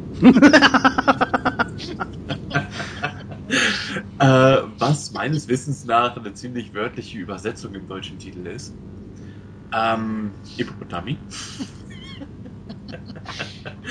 Ist also, wie der Titel schon vermuten lässt, der Originaltitel, Hippopotami, ein italienischer Film ursprünglich. Klar, Bud Spencer und Terence Hill sind eigentlich beide Italiener. Zumindest Bud Spencer, bei Terence Hill bin ich mir gerade nicht hundertprozentig sicher. Ähm, wir, wir begleiten die beiden also in Zimbabwe, Hippopotami. Und ähm, ja, wir haben Bud Spencer und Terence Hill, Bud Spencer das Krokodil und äh, Bud Spencer das Nilpferd und Terence Hill das Krokodil. Und die beiden sind Cousins, die ähm, dem bösen, bösen, bösen Spekulanten und Tierhändler Mr. Ormond auf die Schliche kommen, der sowohl die Eingeborenen in Zimbabwe als auch die Tiere quält, schikaniert und äh, letztere verkauft.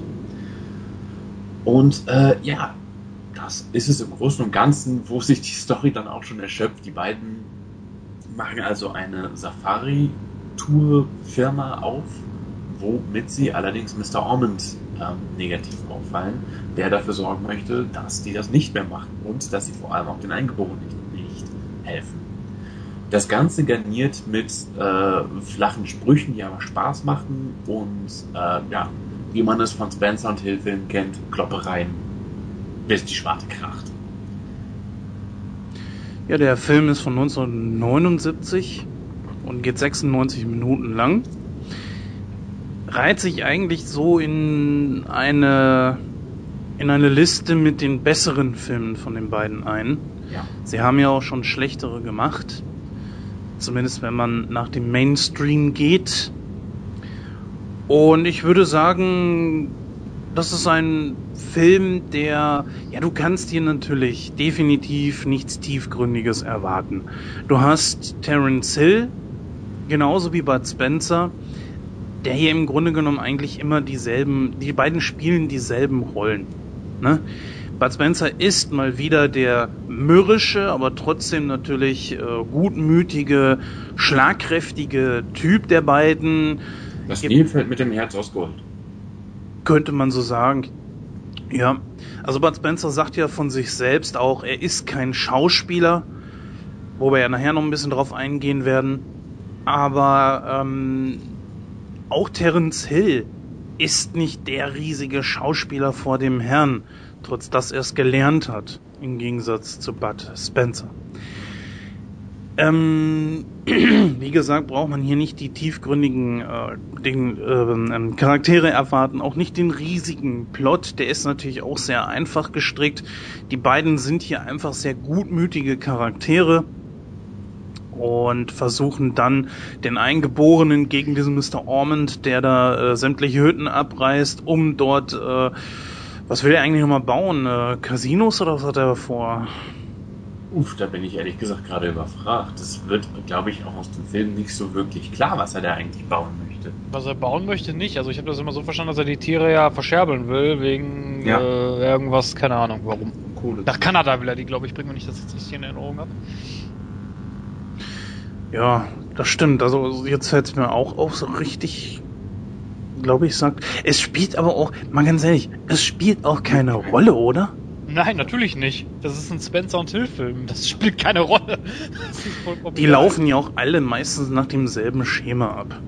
Es gibt nur Ja. wenige Filme, die äh, mit beiden zusammen sind, die ein bisschen aus der Rolle fallen. Dieser hier ist so Schema F. Sind sie unterhaltsam, obwohl sie alles andere als originell sind. Und nicht zu vergessen, dass sogar die heutige Jugend sich das angucken kann. Ja. Natürlich werden die im ähm, TV immer rauf und runter gespielt. Äh, weiß nicht, ob das so gut ist. Mittlerweile kannst du diese Filme ja auch auf Blu-ray kaufen. Äh, ob da so bildtechnisch gewaltig viel rauszuholen oh, ist doch, oder man. doch, doch, doch. Oh, oh, oh. Ich habe mir letztens äh, zwei wie Pech und Schwefel auf Blu-ray geholt und ich muss sagen, das Bild ist jetzt nicht vergleichbar mit einer Top Blu-ray, aber es ist schon besser als, als das Original. Nicht zuletzt, weil du gerade in den ähm, aktuellen Veröffentlichungen häufig die äh, in Deutschland ursprünglich nicht zu kriegenden Uncut-Versionen bekommst. Das ist gerade bei, da werden wir später noch drauf eingehen, sie nannten die Mücke für mich ein sehr wichtiger Faktor, ähm, weil die meisten Spencer und Hill-Filme sind in Deutschland stark gekürzt. Und das ist seit der Blu-ray-Veröffentlichung eben nicht mehr so. Ja, ich weiß gar nicht, ob das bei diesem auch so ist, weil ich weder. Hast du, hast du da die DVD oder so? Ich habe die DVD, ich habe den Schnittbericht dazu gelesen und ähm, da fehlt einiges. Jetzt nichts elementar Wichtiges, der Film gewinnt dadurch nicht an Tiefe, aber es wird halt eine stärkere Charakterzeichnung gerade von unseren beiden Hauptfiguren äh, gemacht. Und insofern finde ich das durchaus äh, sinnvoll, da sich den Uncut-Teil mal anzuschauen. Was ich nicht so richtig verstanden habe, und das hätte man mehr ausarbeiten sollen, warum Krokodil überhaupt äh, da die, die ganze Szenerie verlassen hat, warum er Südafrika verlassen hat und in. Weil er die Welt sehen wollte. Ich glaube, alles. das kann, also für mich kam das nicht, nicht gut rüber. Ich meine, bei so einem Cousin wie äh, Bud Spencer würdest du dann nicht auch möglichst schnell versuchen abzuhauen. Pff, weiß ich nicht, also keine Ahnung. Aber ich würde mich sicher fühlen in seiner, in Das seiner stimmt. Nähe. Das stimmt. Weil das ist ja auch immer, immer, immer so das Gleiche bei Bud Spencer und Terence Hill Filmen. Ne? So, also Terence Hill ist ja immer so der der Verschlagene und äh, Bud Spencer immer so der Hau drauf Typ, der eigentlich auch nicht gerade mit viel Intelligenz gesegnet ist. Was ist zum Beispiel eine Szene, die ich richtig geil finde, wo die vor Gericht stehen und Ja. Und die springen dann nachher aus dem, aus dem, aus dem Fenster und, und der Trenzel haut dann da mit diesem Wagen ab und äh, der Bud liegt dann nur da unten im Heu und denkt so, ey du Arschloch, was haust du jetzt hier einfach ab und lässt mich so zurück? Aber dieses Trottelige, das ist nicht immer. Also es gibt Filme, da ist Bud schon so ein Charakter, also er spielt so einen Charakter, der schon was auf der Pfanne hat. Da würde ich zum Beispiel wieder, und auch da werden wir später nochmal genauer drauf kommen, auf Sie nannten ihn Mücke verweisen. Nicht nur Ja, da, nein, nein, auch klar, in, nein, Ich, ja. sag, ich, sag ja, ich sag ja nicht, dass das überall so ist, aber ich sag mal, zu 60, 70 Prozent ist es aber schon so der Fall, dass die beiden immer diese gleichen Rollen haben. Aber das finde ich aber nicht schlimm, weil ich habe das immer als Kind immer so äh, ähm, verstanden, dass ich habe das nie, nie als Filme gesehen, sondern mehr so als eine Serie. Ja, ist richtig. Hm, Ja gut, das habe ich jetzt nicht so gesehen, aber Ja, jetzt sind halt als einfach- aber schon als, als, als, man hat sich an diese Art der Charakterdarstellung von denen gewöhnt. Und insofern erwartet man nichts anderes mehr. ich finde, sie sind aber auch zu mehr fähig. Man, ich, Ja. ich sag mal, wenn ich mir heutige Schauspieler angucke, die so durch die Kinos geistern, ne, über jeden Bildschirm flimmern bis zum geht nicht mehr, da hast du größere Graupen dazwischen als wie zum Beispiel einem Bud Spencer, der sowohl einen gutmütigen spielen kann, der, dem ich es auch abkaufe, dass er kinderlieb ist und so weiter, und dass er auch wahnsinnig griesgrämig gucken kann, beziehungsweise so gucken kann, dass ich da richtig Angst und Bange werd. Ja, ich muss dazu sagen, das liegt aber auch sehr an dem Synchronsprecher. Ich finde, äh, gerade bei Das Krokodil und sein Nilpferd, ich weiß jetzt nicht, wer ihn da gesprochen hat, aber der Synchronsprecher, der hat da so eine tiefe Stimme drin Ja. gehabt, dass man da schon denken konnte, so, oh, der ist aber jetzt, mit dem ist nicht gut Kirschen essen, ne? Das hast du bei Bud Spencer aber eigentlich immer. Ja, aber es kommt immer darauf an, wer ihn spricht. Also ich weiß jetzt nicht, er hat ja auch schon mal einen anderen Synchronsprecher gehabt in anderen Filmen und da kommt das nicht so nicht so ganz rüber, finde ich. Ich glaube, auf Bud Spencer waren es insgesamt drei, die sich abgelöst haben. Ja, habe ich auch im Kopf. Also jetzt äh, in den meisten Filmen, den bekannteren Filmen. Natürlich hat er auch noch äh, andere Stimmen gehabt. Äh, ich glaube, da waren noch ein, zwei andere Sprecher drauf, aber die, die so am bekanntesten sind, äh, sind Wolfgang Hess zum Beispiel. Wolfgang Hess war ja, ich glaube, der hat, ich meine, 25 Spielfilme hat er von ihm synchronisiert. Es kann sogar sein, dass das Wolfgang Hess ist, die Stimme, aber da bin ich mir jetzt nicht hundertprozentig sicher. Ich gucke einfach mal nach. Ich meine, so schwer kann es ja nicht herauszufinden sein. Bud Spencer. Einer davon zum Beispiel, den kennen wir aus Herr der Ringe. Ne? Du meinst Ähm, Gimli. Wolfgang Hess, ja, der war sehr häufig drauf. Äh, Arnold Marquis, jawohl, der Name, der fiel mir gerade eben nicht ein, richtig. Und Martin Hirte. Ja, das sind so die. Engelbert von Nordhausen war es tatsächlich auch mal, aber ähm, ja, das sind so die, die drei. Arnold Marquis, Hess. Ich finde es gerade bei Krokodil und Sanierpferd spannend, was wir da noch so an Sprechern haben, die später dann nochmal echt bekannt geworden sind. Ich meine, wir haben die Synchronstimme von Bruce Willis, der den Antagonisten spricht, Mr. Almond. Äh, ich, ich kann mir nicht merken, wie er heißt. Aber wisst ihr, wen ich meine? Ja, klar, sicher.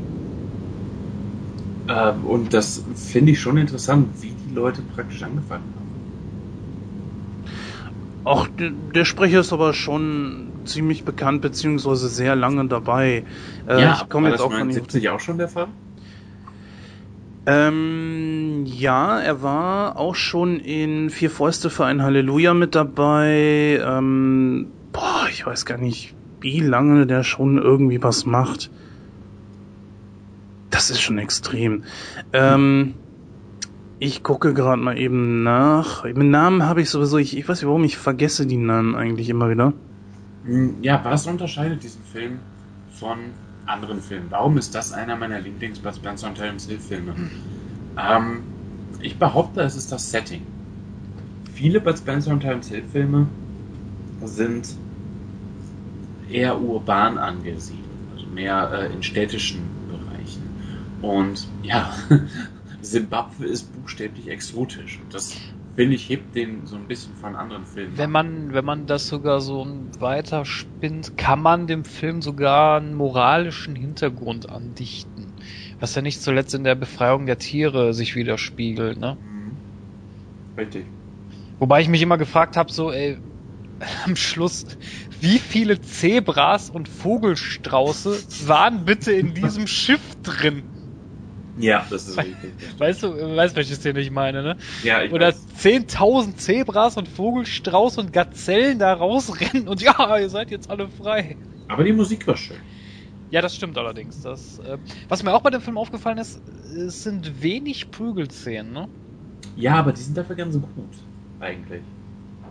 Ich meine hier so der Endkampf mit Mr. Ormond, den fand ich schon ziemlich geil. Ja. Als er da stundenlang auf Bud eingeprügelt hat. Und ich habe mir immer gedacht, so, Alter, wenn da so ein Koloss vor dir steht und der haut dir mit voller Wucht auf dein, auf dein, auf dein linkes Schulterblatt, ey, das muss doch tausend Stück hast du keine mehr. Ja, ist. Ja, und der steht dann nur da so, äh, äh, versucht doch mal zuzuhauen. Und einfach nur geil, ey. Ja.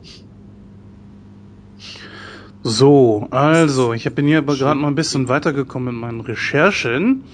Der gute Mann heißt Manfred Lehmann. Eine Schande über mich, dass ich das nicht wusste.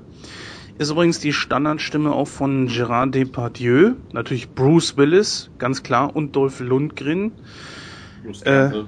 Äh, Kurt Russell natürlich auch, James Woods und ja, also viele, viele. Ne? Das niedrigste, was ich jetzt so auf die Schnelle gefunden habe, ist, glaube ich, 1972. Äh, ich wollte noch dezent darauf hinweisen, dass das einer der eher wenigen Filme ist, wo man Bud Spencers Gesangstalent demonstriert bekommt, weil der Mann kann singen. Ich glaube, der hat auch mal äh, irgendwas veröffentlicht, gesangsmäßig. Und das ist ein Ohrwurm. Leck mich am Arsch. Das ist, genau. Ich kenne nur dieses la la la la la la la la la la. Ha! Ja, Ja, hat aber auch eine tiefe Röhre, ne? ja. Das hatten wir doch schon. Ich hab die tiefere Röhre. Na, aus welchem Film? Ja, keine Ahnung. Zwei wie Pech und Schwefel. Nee, Quatsch. Zwei außer Ja. Rand und Band. Kurz am Ende, bevor sie da äh, die, die Leute hops nehmen. ja, das stimmt. Also in dieser, ähm, in diesem Film wird ein bisschen, ganz klein bisschen weniger geprügelt, aber ich habe das gar nicht als so viel weniger empfunden. Nein, weil da ja noch zumindest was ähnliches wie eine Story zwischen ist. Und das Ganze wird eben durch Comedy wieder wettgemacht. Es hält sich ganz gut die Waage, finde Apropos Comedy, das fand ich so geil, als er die, als er den Bud äh, mit diesem, mit diesem, äh, mit dieser Abrissbirne oder diesem Kran oder was das war, als er den da aus dem Gefängnis rausgeholt hat. Und dann hängt vorne das Gitter dran Ja, und dann sagt, ja, dann sagt, dann sagt äh, Hill so, ja mach mal das Gitter ab, ich will ja keine Spuren hinterlassen und fährt da mit so einer riesen, mit so einem riesen Kran da durch den Sand. Wozu Aber die das Ding auch- nicht einfach äh, runtergeschmissen haben, verstehe ich auch nicht.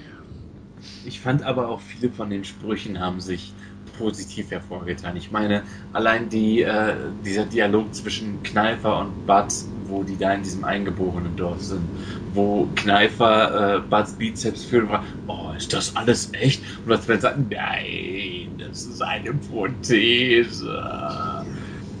Diese Art von, von, von, von Comedy, die ist also gerade in dem Film, finde ich, ganz, ganz groß. Und die ist für mich halt auch wirklich ein Alleinstellungsmerkmal, die diesen Film von anderen Filmen abhebt. Es ist sehr viel Situationskomik drin. Ja gut, die Sprüche, muss man sagen, kommen natürlich auch viel von der deutschen Synchro. Ich glaube kaum, dass im Original, und entschuldigt, ich kann kein Italienisch, von daher kann ich das nicht mit, äh, der, mit dem O-Ton vergleichen. Da glaube ich einfach, dass die deutsche Synchro da schon sehr viel rausholt. Der O-Ton bei dem Film ist aber Englisch. Ja, ist er. Ich habe weder die DVD noch äh, die Blu-ray. Das macht nichts, weil auf, auf keinem von beiden Originalton drauf ist, soweit ich weiß. Aha, okay. Aber Wikipedia behauptet, dass der O-Ton Englisch ist. Äh, was ich aber nicht glaube, weil ich habe den Film gesehen, wo die Deleted Scenes wieder eingefügt sind. Da sprechen die tatsächlich Italienisch. Da sprechen die nicht Englisch. Ja gut, ich meine, der Originaltitel ist ja auch, kannst du das nochmal so schön aussprechen, Kenny? Äh, äh, Papa, äh, Losto con gli ippopotami. Ja, genau, das, das kann ja eigentlich nur Italienisch sein. Das Ja, glaube ich auch nicht, dass die Originalsprache Englisch ist. Äh, kann ich mir kaum vorstellen. Nee. Ich finde, wie gesagt, dass die deutsche Synchro da bei diesen Filmen von Bud Spencer und Terence sehr viel rausgeholt haben. Es gibt ja ein berühmtes Beispiel. Ich weiß nicht, ob das äh, Hü Hügel der, Stief der blutenden Stiefel. Nee, wie heißt der denn? Ähm, einer, den ich nie, der mich Ich nie so sonnig nicht. interessiert hat. Da gibt's ja auch eine Comedy-Version von. Ja. Hügel der blutigen Stiefel, glaube ich, ist das. Äh, der mit äh, einer, einer Comedy-Version einer deutschen Synchro überzogen ist, die auch eine ganz andere Altersstufe äh, bekommen hat. Und deswegen denke ich, dass die deutsche Synchro da extrem viel auch rausgeholt hat. Ja, natürlich, natürlich. Ich denke, die Dinger wären gerade in Deutschland nicht so äh, populär geworden, wenn man da die Fernsynchro nicht gehabt hätte. Ganz genau. Äh, bisschen blass, was man aber auch kennt, ist Mr. Ormond. Der hat ja im Grunde genommen keine, keine Tiefe, da steckt ja nichts hinter. Der hat nicht mal Charakter, er ist einfach nur böse. Ich bin der Antagonist, der sich gerne kloppen tut. Ich glaube, Das ist also wenn alles, ich, was hinter Mr. Ormond ja, steckt. ich glaube, man hat ihn vielleicht genommen, weil er ein schönes Pendant gegenüber Bud Spencer ist. Er hat ja ordentlich Muckis, ne, und auch einen entsprechenden Körperbau. Man sieht ihn ja, glaube ich, auch einmal boxen. Ja, man Ja. sieht ihn einmal kurz boxen, ne? Und da sieht man ja auch seinen Oberkörper. Bis auf der einzige, der ihm da irgendwie so ein bisschen Pauli bieten kann, ist dieser andere, der ziemlich dämlich dargestellt wurde. Kneifer. Kneifer, ja, das sind doch Besser als Detlef. Sein anderer Hiwi hieß Detlef. Und der war so strunzdämlich. Oh, sollte wohl ein Bein werden, was? Ja, danke. und zack, und hoch. Ja, man sieht das ja auch in dieser einen Szene bei dem Essen, wo ähm, Ormond den Knochen so zerbricht, wo er sagt, ja, das muss dann gebrochen werden. Und Bud kommt dann, ja, das muss äh, gebrochen werden, bricht den Knochen also auch kaputt und dieser Anlanger versucht, diesen Knochen kaputt zu brechen, schafft Ja. es aber nicht. Aber allein diese infame Essensszene, die ist so großartig. Die ist so abgrundtief eklig, aber gleichzeitig so großartig. Ich liebe diese Szene und ich hasse sie gleichermaßen. Ich, ah, Nee, sie ist die, das ist eine der elementarsten Szenen überhaupt. ja, ja, ja, ja. Ne? Das, die Sprüche, die die da ablassen, das, ich glaube, in der Situation sind die mit am, am besten. Das Generell. klingt, als würdest du eine Dachrinne fressen. Wie war das? So, ja, so spricht Paris. Wer ist das? das ist eine Stadt. Ach so. Okay, auch. Oder das irgendwie. ist Kaviar. Das ist Kaviar. Bah, Oh, ja, das eh. wächst an so einem Wüstenstrauch. Das ist aber auch eklig, das Zeug. Bah. Ey, nee, überhaupt nicht mein Fall. Ja, Alle sexuell Fehlgeleiteten, jetzt wissen wir, Jens steht nicht auf Kaviar. Boah, Ich entschuldige mich. du bist eine Stein- Sau, ehrlich. Du. Es tut mir leid. Nein, der Ich- Jens mag eher Natursekt. Boah, ey. Nein, okay, nein, nein, jetzt sehen wir das Niveau mal wieder. Ja, kommen wir zurück zum Film. Endkampf ist, glaube ich, einer immer der so der elementarsten äh, Sachen bei diesen Filmen. Und da auf diesem Schiff hat man sich doch auch ziemlich zurückgehalten, weil Butler, äh, nee, Terrence kommt ja, glaube ich, dann irgendwann mit der Knarre und dann dürfen sie alle nur noch baden gehen. Ähm, Ja, aber nur die, die sich sowieso nicht lohnen würden, verkloppt zu werden, weil das einfach nur Geschäftsleute sind. Ich finde bei solchen Filmen immer mehr als so je mehr, desto besser. Einfach weil sie sie sowieso auseinandernehmen. Ähm, Aber gerade bei dem Film würde ich eben da widersprechen, weil es passt zum Gesamtton des Films, der ja insgesamt ein bisschen kinderfreundlicher gehalten ist, ein bisschen, ähm, dass da eben nicht so viel vermögend wird. Insofern fand ich das eigentlich recht passend, dass das Kanonenfutter da einfach über Bord geht. Hm. Zumal ja auch, wie ja. gesagt, Mr. Ormond ja schon, wie ich das vorhin beim Essen angesprochen habe, er wird ja gleichgestellt mit Bud, zumindest von der Kraft her. Und ja. deswegen liefern die beiden sich ja nur den finalen Endkampf, was ich eigentlich dann auch im Kontext zu dem allem, was gezeigt wurde, auch äh, recht stimmig wiedergegeben fand. Ja, finde ich auch. Ich muss auch sagen, mir fällt gerade eine Szene ein bezüglich der deutschen Synchro, wie elementar die eigentlich dafür ist. Denn, äh, welche war denn das? Ich weiß nicht in welchem Film. Das ist eine Szene, da kriegt Bud direkt was in die Schnauze und meint so, na nicht doch. Also so, bumm, na nicht doch. Dann nochmal, bumm, hör doch auf, Mensch. Wie, du siehst ganz genau, dass Bud Spencer eigentlich gar nichts sagt. Und die, ja, es, es, ist die Situation. Man muss so, weißt du, er kriegt eins ins Maul. ja, das hast du aber öfters, dass er nichts sagt, aber dann trotzdem eine Synchronstimme ertönt. Ja, das aber der Mund ist offen. Ich habe darauf geachtet, weil ich, äh, mich nervt das eigentlich schon, aber wenn der Mund offen ist, du brauchst ja nicht die Lippen für jede, für jedes, für jeden Buchstaben, ne? Ja, klar. Und, und ich sag mal, hör auf, Mensch, das kann ich auch sagen, wenn der Mund offen ist, dann passt oh, das. das will ich sehen. Da würde ich gerne ein Video von haben, wie du das äh, machst. Naja, der Penny, das, ja, das ist halt. aber die Sache, wenn ähm, wir die Szene nachspielen könnte ich das in dem Moment, wo deine Faust Richtung meines Mundes geht, würdest du schon gar nicht mehr sehen, ob ähm, der sich dann schließt. Wobei finde ich schön, dass du davon ausgehst, dass ich dich schlage.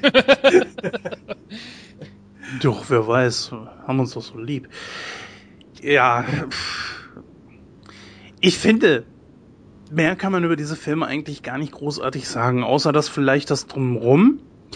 Äh, leider sind das genau diese Filme. Ich habe ja zu drei Viertel diese Autobiografie von Bud Spencer gelesen wo kaum irgendwas drüber gesagt wird. Das, deswegen finde ich das ein bisschen schade. In der Autobiografie wird vielerlei Kram erzählt, den ich eigentlich so gar nicht wissen wollte. Ich wollte eher was so über die Filme wissen, über die Hintergründe etc. pp. Nur erfährst du auch in der Autobiografie nicht sonderlich viel darüber. Und so zieht sich das eigentlich durch alle Filme durch. Äh, da können wir gleich dann nochmal drauf, gehen, drauf eingehen. Und so ist es natürlich auch bei diesem. Was äh, noch erwähnenswert ist, ist, das Pinny hat es vorhin schon angesprochen, dass dieses Lied, äh, ich glaube, es hieß Grau, Grau, Grau oder sowas. Grau, Grau, Grau. Ja, ja, ich, ich habe aber, ich persönlich als Kind gestehe, ich dachte, er macht dann einen Tiger nach oder sowas. So, rau, rau, rau, irgendwie sowas. dass das die Absicht war. Hm. Wegen wilden Tieren. Kann sein. Halt so eine, so eine, so eine Wildkatze halt. Ja, und er hat hier auch zusammen äh, mit Oliver Onions zum Beispiel gesungen.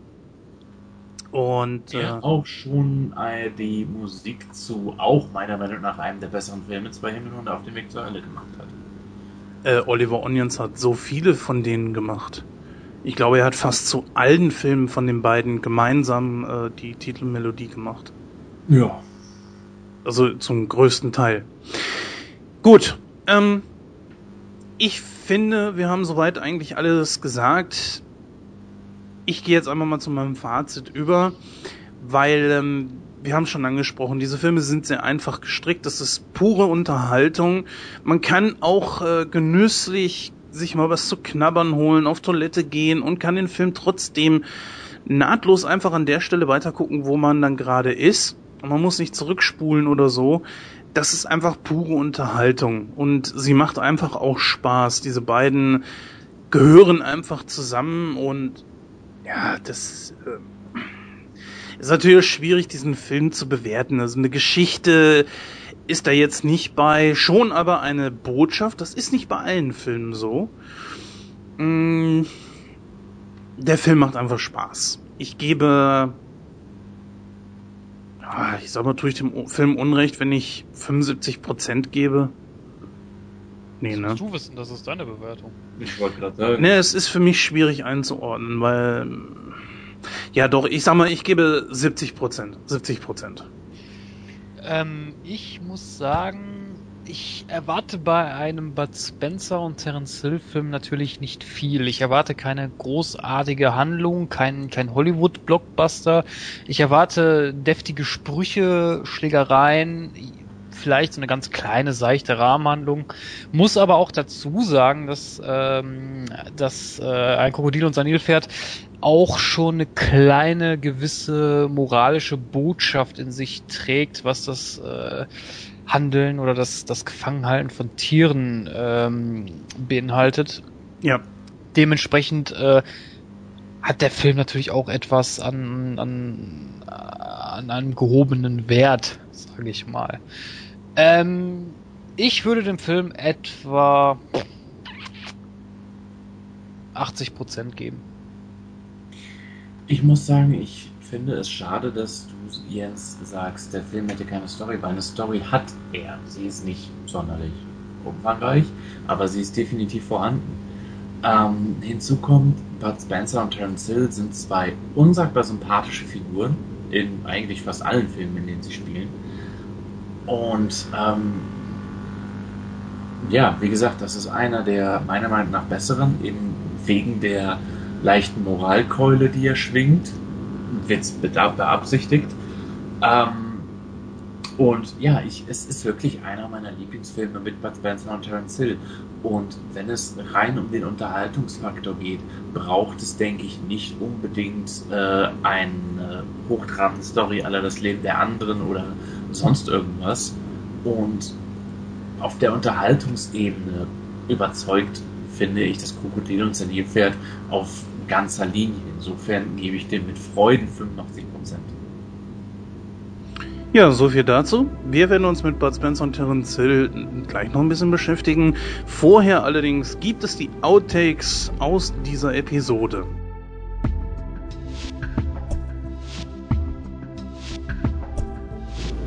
Pinny, kannst du noch einmal den Originaltitel vorlesen? Aber gerne doch. Lost Congolese Hippopotami. ja, danke schön. Hippopotami.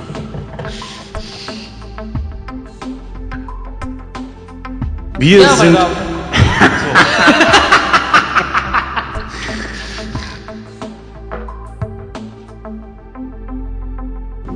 mein Lieber. Äh, Servus. Äh, mein Lieber.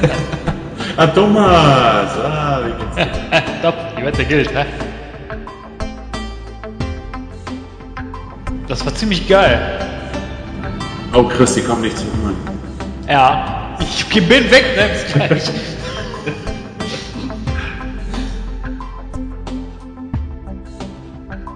äh, wie kann man nur im November Urlaub machen? Ja, wenn viel zu tun ist, macht man Urlaub, hä? Stehst du? Ja, Alter, mein Lieber? Mein Lieber? Servus. So, nach dem Motto so, so liebe Hörer, an dieser Stelle hätte ich eine richtig geile Hintergrundinfo, die ich aber nicht nennen kann, weil Aber das wäre doch mal eine Maßnahme. So, So, fahren wir fort. Oder Audi oder Fahrrad. fahre er Hippopotamus, ja, das finde ich eigentlich auch sehr witzig.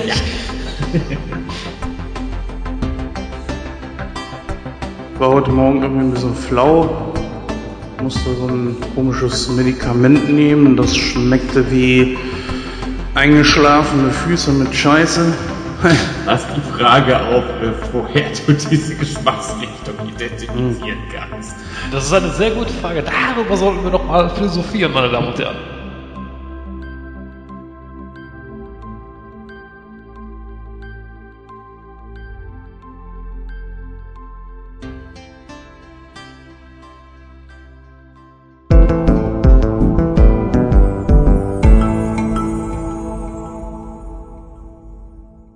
Ja, Ladies and Gentlemen, dann sind wir auch zurück aus dieser kleinen Überleitung. Wir lachen uns alle noch kaputt über die Outtakes. Extra. Ja. Aber da wir uns ja gerade so wunderbar über Bud Spencer und Terence Hill unterhalten haben und äh, wie wir es ja auch schon bei unserer Begrüßung gesagt haben, dass Bud Spencer am Halloween Day beziehungsweise am Reformationstag seinen 85. Geburtstag gefeiert hat, ähm, haben wir uns überlegt, dass wir in unserer heutigen Diskussion für Millionenrunde uns mal den beiden widmen werden. Weil Terence Hill hatte ja auch kürzlich erst Geburtstag, oder? Das weiß ich nicht.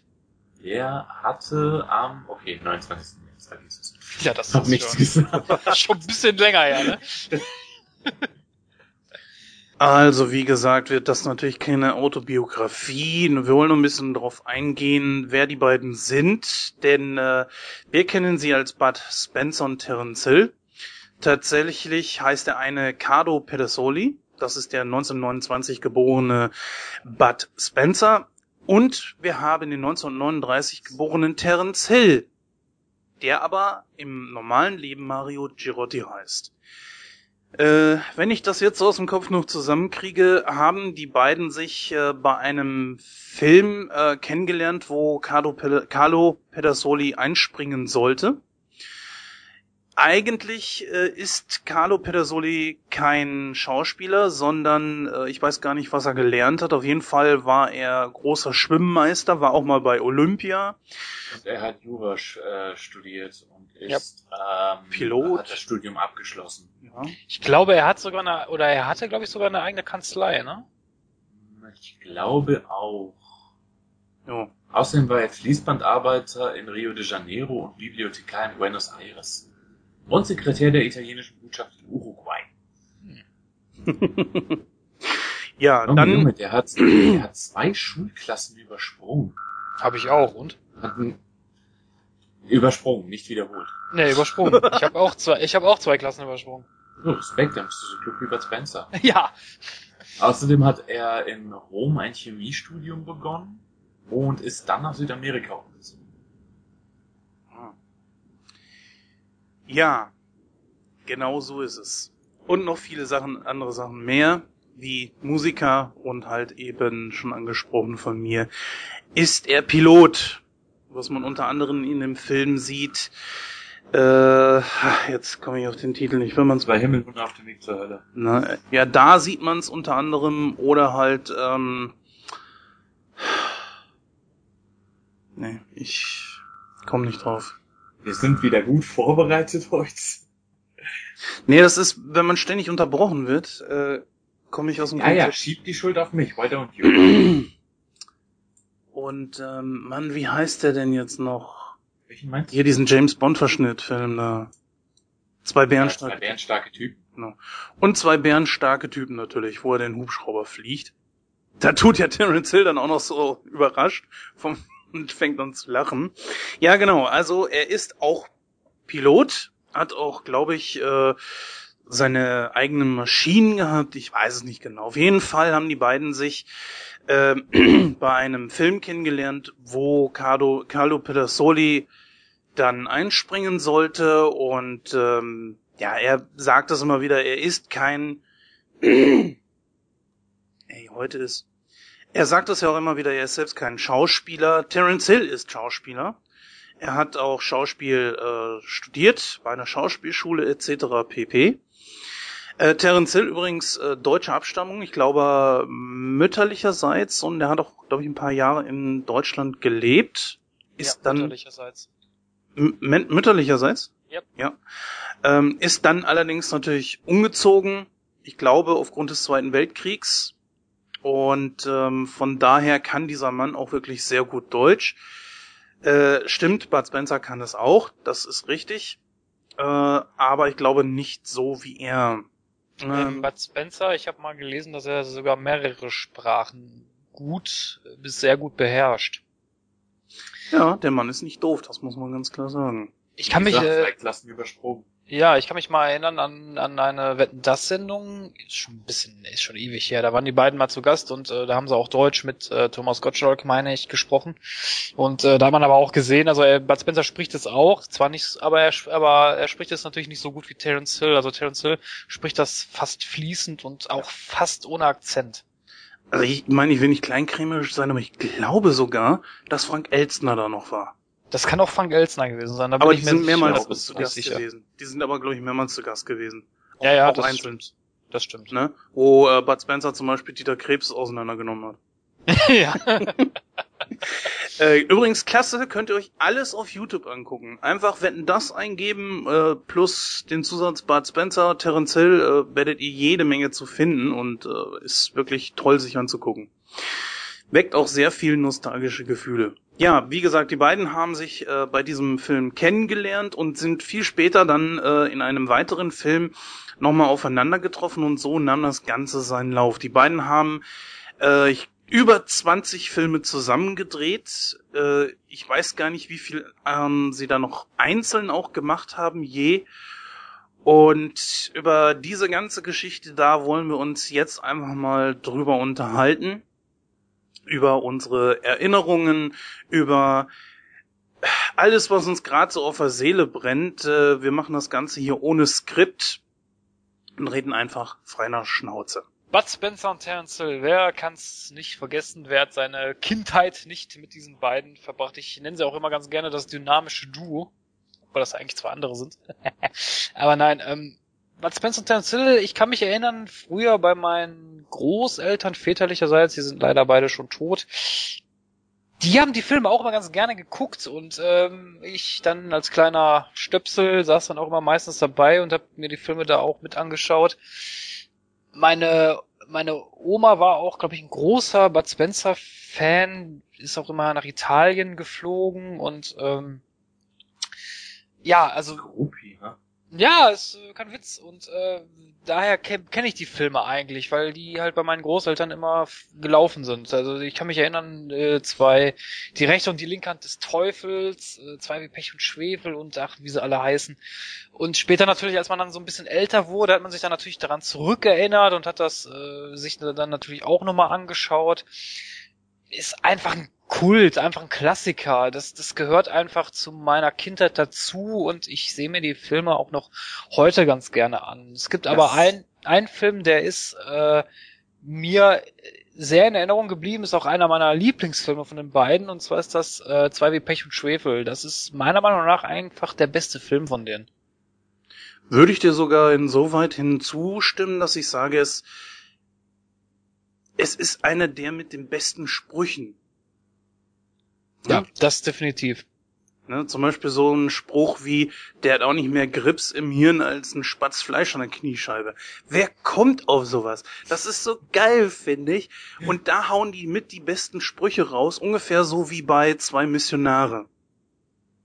Ich finde, das sind so die Spruch, spruchgewaltigsten Filme einfach von den beiden. Definitiv. Ich finde es bei dem Film absolut interessant. Man, man ist damit aufgewachsen und Jahre später, wenn man sich keinen von diesen Filmen angeschaut hat, warum auch immer, und man denkt sich, ich war damals ein Kind, als ich mir die angeguckt habe. Die sind doch heute bestimmt bescheuert. Ich sehe das doch nur durch, ich habe das doch, ich habe da doch total die Nostalgiebrille auf. So gut können die doch gar nicht sein. Und man schaut die sich an und kaum fängt die Filmmusik an und man hört die ersten Dialoge zwischen den beiden, geht Pling das große Grinsen an. Und ich habe keine andere Filmreihe, ja, ich nenne es mal Reihe, ähm, kennenlernen dürfen, wo das der Fall ist. Die sind zwar alles andere als zeitlos, aber sie begeistern durch die Zeit. Ja, ich finde auch, da- ich finde auch, wenn du dir so einen Film anguckst, du hast dann, wie ich das vorhin gesagt habe, dass ich das halt früher bei meinen Großeltern oft gesehen habe, du hast dann so ein spezielles, weiß nicht, wie so, wie so, so ein Szenario hast du im Kopf, so, als ob du jetzt gerade auch wirklich in diesem Raum bist, in diesem Wohnzimmer. Und auch diese, diese, diese Gerüche, die, irgendwie hast du da so einen richtigen Mindfuck, sag ich mal, so, so ein richtig, wirklich, dass dir das alles so ins Gedächtnis gerufen wird. so ein richtig Nostalgie- angenehmer Flashback. Ja, richtig, genau, weil Flashback, meine, ja. Gute. Ja, richtig, genau, so ein Flashback.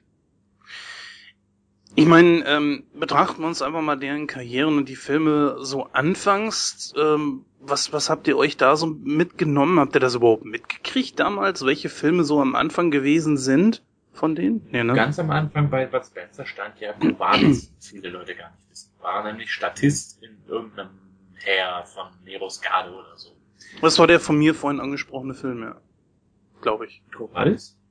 Ich weiß es nicht genau. Wie gesagt, ich, ich habe hier jetzt keine große Studie betrieben. Er sollte halt als Statist mitspielen und ähm, Ähm, ich glaube, das früheste, was ich mit denen gesehen habe, war tatsächlich ähm, entweder zwei Himmelhunde oder Krokodil und Nilpferd. Ich bin mir gerade nicht ganz sicher, was da als erstes kam.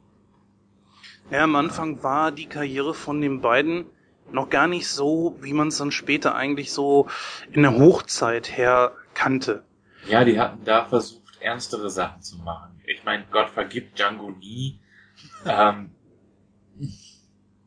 das sind halt eher ernstere, ernstere Filme, ernstere Titel, halt großräumig im Spaghetti-Western angesiedelt. Mhm. Wo halt eben viele B-Schauspieler, sage ich mal, durchaus dann auch ihren Platz gefunden haben. Hügel der blutigen Stiefel und sowas, ja. Ja. Das merkte man aber auch. Und ich muss sagen, dass mir diese Filme, die Western, bis auf Ausnahmen gar nicht so viel geben. Sei es drum, dass sie eine Comedy-Version haben, sei es drum, dass sie äh, auch Klopp-Szenen mit drin haben oder so. Aber irgendwie flashen die einen nicht so, ne? Nee, Hast recht. Nee, stimmt. Also ich muss ehrlich sagen, ich mag, also ich finde die Western auch nicht so gut von den beiden. Also einzig, einzig und allein äh, die linke, der die rechte und die linke Hand des Teufels, die finde ich ganz gut als Western, aber die anderen Western-Filme, die sind so, weiß ich nicht. Also wie der wie Jens schon sagt, die geben einem irgendwie nix. Ich finde auch die Filme ein bisschen besser, die mehr in der Gegenwart spielen. Hm? Ja. So Ja. deren damalige Gegenwart. Oder noch besser gesagt, ich finde es eigentlich sogar noch besser, wenn sie irgendwo in Amerika rumtrudeln. Außer jetzt die Miami Cops. Aber da kommt noch drauf. Wobei, schlecht fand ich den Film gar nicht. Aber zwei, ich weiß, was du meinst, Jens, zwei bärenstarke Typen zum Beispiel. Ist einfach Kunst. Ja. Mit einer der Auch letzten einer der großen besseren. Filme von denen, finde Ja. ich. Ähm, ja, anfangs, wie gesagt, war das beschissene Pornomusik. Also anfangs war das ja wirklich so, dass die beiden versucht hatten, noch ernsthaft als Schauspieler rüberzukommen, Terence Hill in Winnetou und was weiß ich und so weiter. Und irgendwann ging das dann tatsächlich so los mit diesen Filmen, die die beiden zusammen gemacht haben, die aber auch dieses Schema F einfach hatten. Irgendeinen Gegner in irgendeiner Zeit, sei es Gegenwart, keine Ahnung, sie haben sich irgendein Thema gesucht. Mal waren sie äh, Heilige, sie waren Polizisten, das mehr auch als einmal. Äh, zum Beispiel, sie waren Millionärsdoubles und sowas. Oh, bei diesem, oh, wo die die äh, Doubles gespielt haben. Diese unglaublich schwule Synchro von denen, die die gedoubelt haben. Dieses, ah, es ist so ungehoben. Dieses, mm, diese, ah. Wobei der, Ah. Film war, der Film war gar nicht so schlecht. Ich fand nee, der war auch nicht so schlecht. Der war unterhaltsam. Es war noch einer der letzten guten, wo man aber auch schon Bud Spencers Alter angemerkt hat. Der war der Ende 50, Anfang 60. Irgendwie um den Dreh rum. Und ich das waren aber schon die späteren. muss Aber bleiben wir mal auf der, bleiben wir mal auf der Hochzeit. Und zwar mehr so äh, in Richtung 70er Jahre. Ich finde, genau da hatten die beiden ihren absoluten Höhepunkt. Ich muss aber dazu sagen, was du gerade angesprochen hast, Jens, dass äh, von wegen, dass das immer dasselbe Konstrukt ist. Das ist ja das, was ich vorhin gesagt habe, als wir den Film besprochen haben. Ich habe das immer so als Serie gesehen, weil die beiden spielen ja entweder immer Cousins, Brüder, aber die sind immer irgendwie miteinander verwandt. Und ich habe das, das immer so als so eine Serie gesehen, da sind halt die beiden und die erleben halt so allerhand Abenteuer, machen halt immer irgendeinen anderen Scheiß. Ja, könnte man so sehen. Aber wenn wir uns das einfach mal angucken, würde ich jetzt einfach sagen, die 70er sind deren Hochzeit. Da begann es scheinbar wirklich so. Gut, es ging los so mit, mit Filmen ähm, Anfang der 70er. Auf den möchte ich gerne auch noch zu sprechen kommen. Und zwar Freibeuter der Meere. Äh, der Teufel kennt kein Halleluja, ja, weiß nicht, das ist mit Sp äh, Spencer alleine. Dann geht's aber los. Äh, vier Fäuste für ein Halleluja, zwei Himmelhunde auf dem Weg zur Hölle, zwei wie Pech und Schwefel, zwei Missionare, zwei außer Rand und Band, äh, zwei sind nicht zu bremsen, das Krokodil und sein Nilpferd. Das sind ja alles Filme aus den 70ern und ich finde, das sind somit die besten von denen gewesen. Und auch ich würde sagen, es ist deren größte Zeit einfach gewesen. Es gibt aber auch Filme von Bud Spencer, wo er alleine spielt, die finde ich auch nicht schlecht. Zum Beispiel Aladdin oder äh, Der Außerirdische. Mücke. Heute noch einer meiner Lieblingsfilme. Oder das mit diesem außerirdischen Kind. Ich weiß jetzt nicht, wie der Film heißt. Äh, Äh, der Große mit seinem außerirdischen Ja, genau. Kleinen und dessen Fortsetzung Buddy Haut den Lukas. genau. Ja, die waren okay. Die waren okay. Mich hat's ja sehr verwundert. Ähm, in diesen Filmen, das fiel mir auf, wurde nie irgendwas Bekanntes gesagt. Bis auf, war das Buddy Haut den Lukas oder war das der Große mit seinem außerirdischen Kleinen?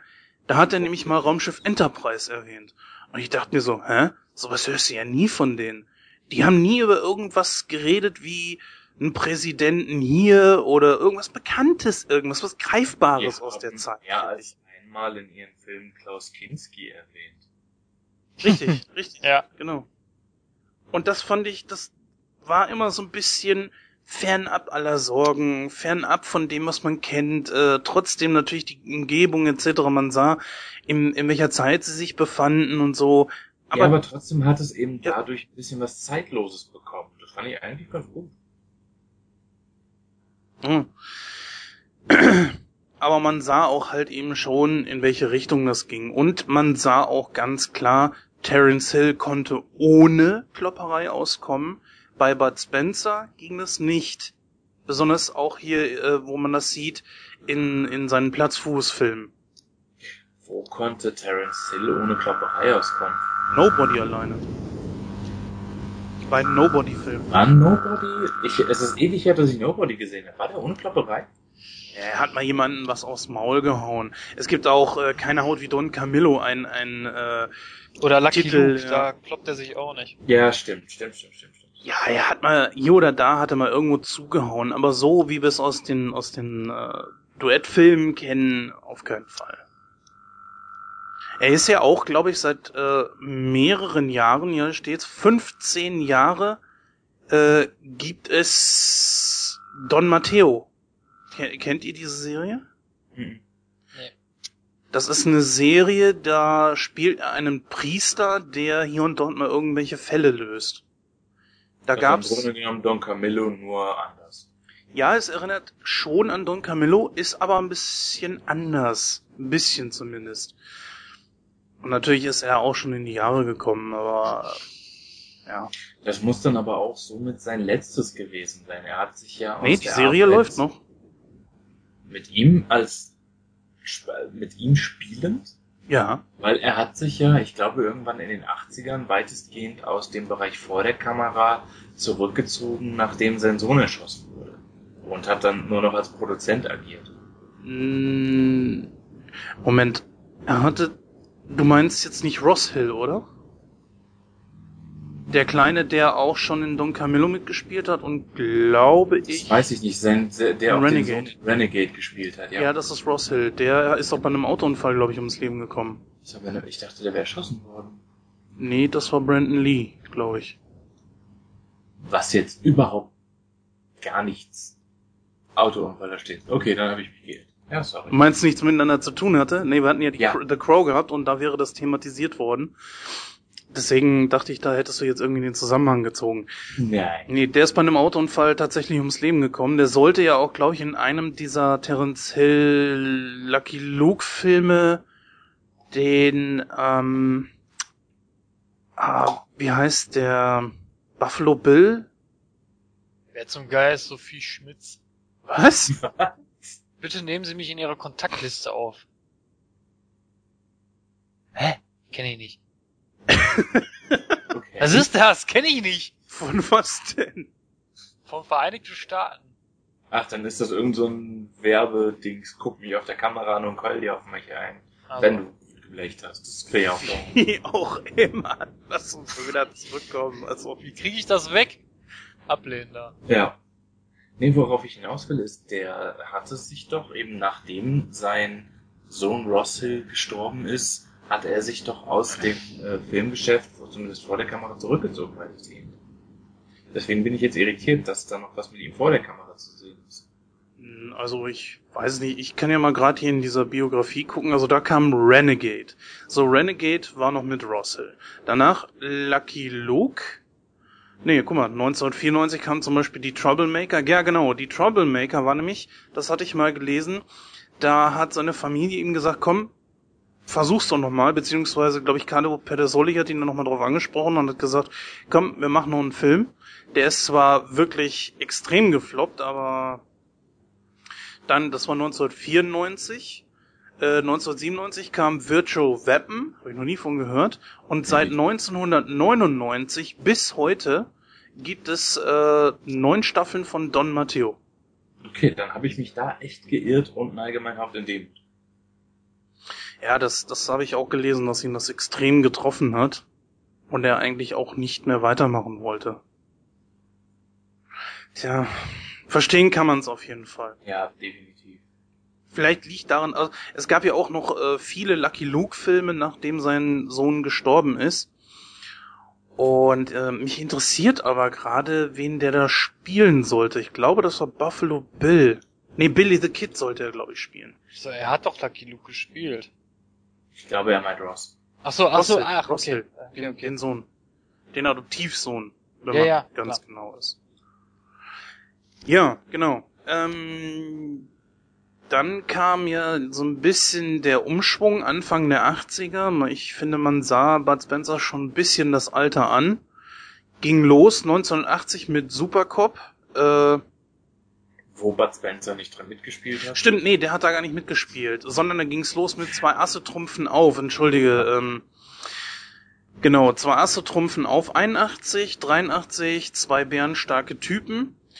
Dann gab es 84, vier Fäuste für ein Halleluja und danach, finde ich, ging es mit den beiden rapide ab. Danach kam noch die Miami Cops, der äh, ziemlich Ja, gefloppt ist. waren die Miami Cops, war das noch mit Terence Hill oder war das mit diesem komischen Schwarzen? Nein, das war das, mit Terence Hill. das war mit Terence Hill. Wobei ich jetzt die Miami Cops fand ich eigentlich ganz gut. Also ich fand den Film nicht schlecht. Ja, es ist aber trotzdem äh, im, ich sag mal, im Allgemeinen werden diese beiden Filme, die Troublemaker und Miami Cops, als die letzten beiden großen Filme, was Flops betrifft, äh, angesehen.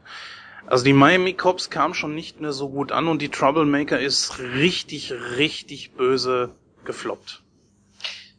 Die Troublemaker selber habe ich nie gesehen, wenn ich gestehe. Es stellt sich aber auch die, es stellt sich aber die Frage, ob das wirklich an der Qualität des Films oder an dem Zeitgeist lag. Naja, die, die Miami Cops ist halt eben so ein Ding, es kommt wenig Kl- Gekloppe drin vor. Es hatte mehr Story drin. Das habe ich dann noch, ich habe den Film vor 20 Jahren das letzte Mal gesehen, eben weil ich ihn nicht gut fand. Also ich habe wirklich das in Erinnerung, dass da mehr Story drin war, es ein bisschen tiefgründiger ging. Und äh, dass das wahrscheinlich beim Publikum auch nicht so sonderlich ankam. Anbei man aber auch sagen musste, das war jetzt 85. Die haben da schon 15, 16, 17, 18 Jahre diese, äh, die gleichen Filme gedreht, immer im gleichen Stil. Es ist normal, dass sich das irgendwann verbraucht. Das Publikum hatte da Stimmt. scheinbar echt keinen Bock mehr drauf. Und als dann äh, die hier neun Jahre später die Troublemaker kam, kann sein, dass sich die Leute wirklich drauf freuten. Es wurde auch gut PR gemacht für den Film. Aber das Problem war einfach, Western waren in den 90ern sowas von out. Wenn ich jetzt mal Lucky Luke davon ausgrenze von, von Terence Hill, weil es ja einfach eine Comic-Verfilmung ist. Die Äh, super schlecht ist im Übrigen. Äh, Im Vergleich zum Comic, ja, wenn man es am Comic misst, aber für sich als Film genommen fand ich dann hast du hier die Troublemaker, ne, mit, also Ist als das mit, mit, mit, mit, mit, mit, Sascha oder wie ihr kennt Entschuldige. Mhm. Nochmal, die Troublemaker kamen dann als letztes. Und Western war halt eben nicht mehr im Zeitgeist. Zweitens, sie haben es zwar wieder mit äh, etwas lockeren Sprüchen versucht, aber der Film war, ja, es ist doof, wenn man das so sagt, aber es fehlte die Ernsthaftigkeit dahinter. Selbst es fehlte eine Botschaft und es fehlte die Ernsthaftigkeit. Ähm, er war zu geckig, wenn ich das mal so sagen darf. Versteht ihr, was ich meine? Ich verstehe, was du meinst. Dadurch verlor er total an Substanz. Richtig, ganz genau. Die beiden äh, Charaktere an sich hatten schon irgendwo Gaga-mäßig einen an, an der Klatsche. Äh, zweitens, das finde ich auch, sie waren einfach zu alt. Ähm, Terence Hill ging, der war da glaube ich so um die 50 oder so.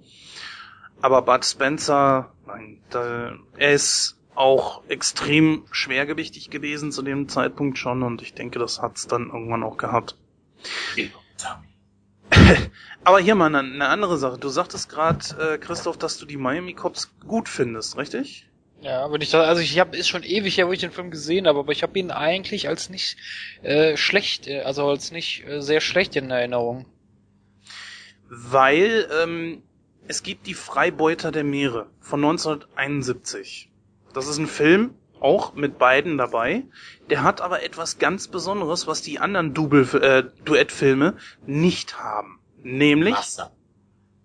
ja, es ist zum einen mal ein Thema, das sie sich noch nicht rausgesucht hatten, nämlich Piraten. Ähm, und es ist, glaube ich, auch der Film, der am weitesten in der Zeit zurückliegt. So 18. Jahrhundert. Nehme ich auf jeden Fall lieber als Flug der Karibik 3. Ähm, wie auch immer. Auf jeden Fall äh, ist es noch was ganz Besonderes, weil Hauptrolle Terence Hill, Nebenrolle Bud Spencer. Und das eigentlich, wo die beiden sich als Duett schon äh, etabliert hatten. Und noch sehr außergewöhnlich, dass Bud Spencers Charakter stirbt. Und er ist sehr ernst, der Film eigentlich an verschiedenen Stellen. Trotzdem gefloppt. Könnt ihr euch das vorstellen, warum? Wahrscheinlich, weil Bud Spencer nur eine Nebenrolle hatte und gestorben ist. Wäre jetzt so mein Schuss ins Blaue. Von wann ist denn der Film? 71. 71. Das kann mit ein Grund sein, natürlich, klar. Ich meine, wir haben selber festgestellt, ähm, dass in den 70ern die auf dem Höhe, auf der Höhe ihres äh, Schaffens waren. Und wenn da eine, ja, im Grunde genommen populäre Figur, die Bud Spencer ja nun mal war, im Film stirbt, dass das nicht auf sonderlich viel Gegenliebe äh, trifft, kann ich mir gut vorstellen.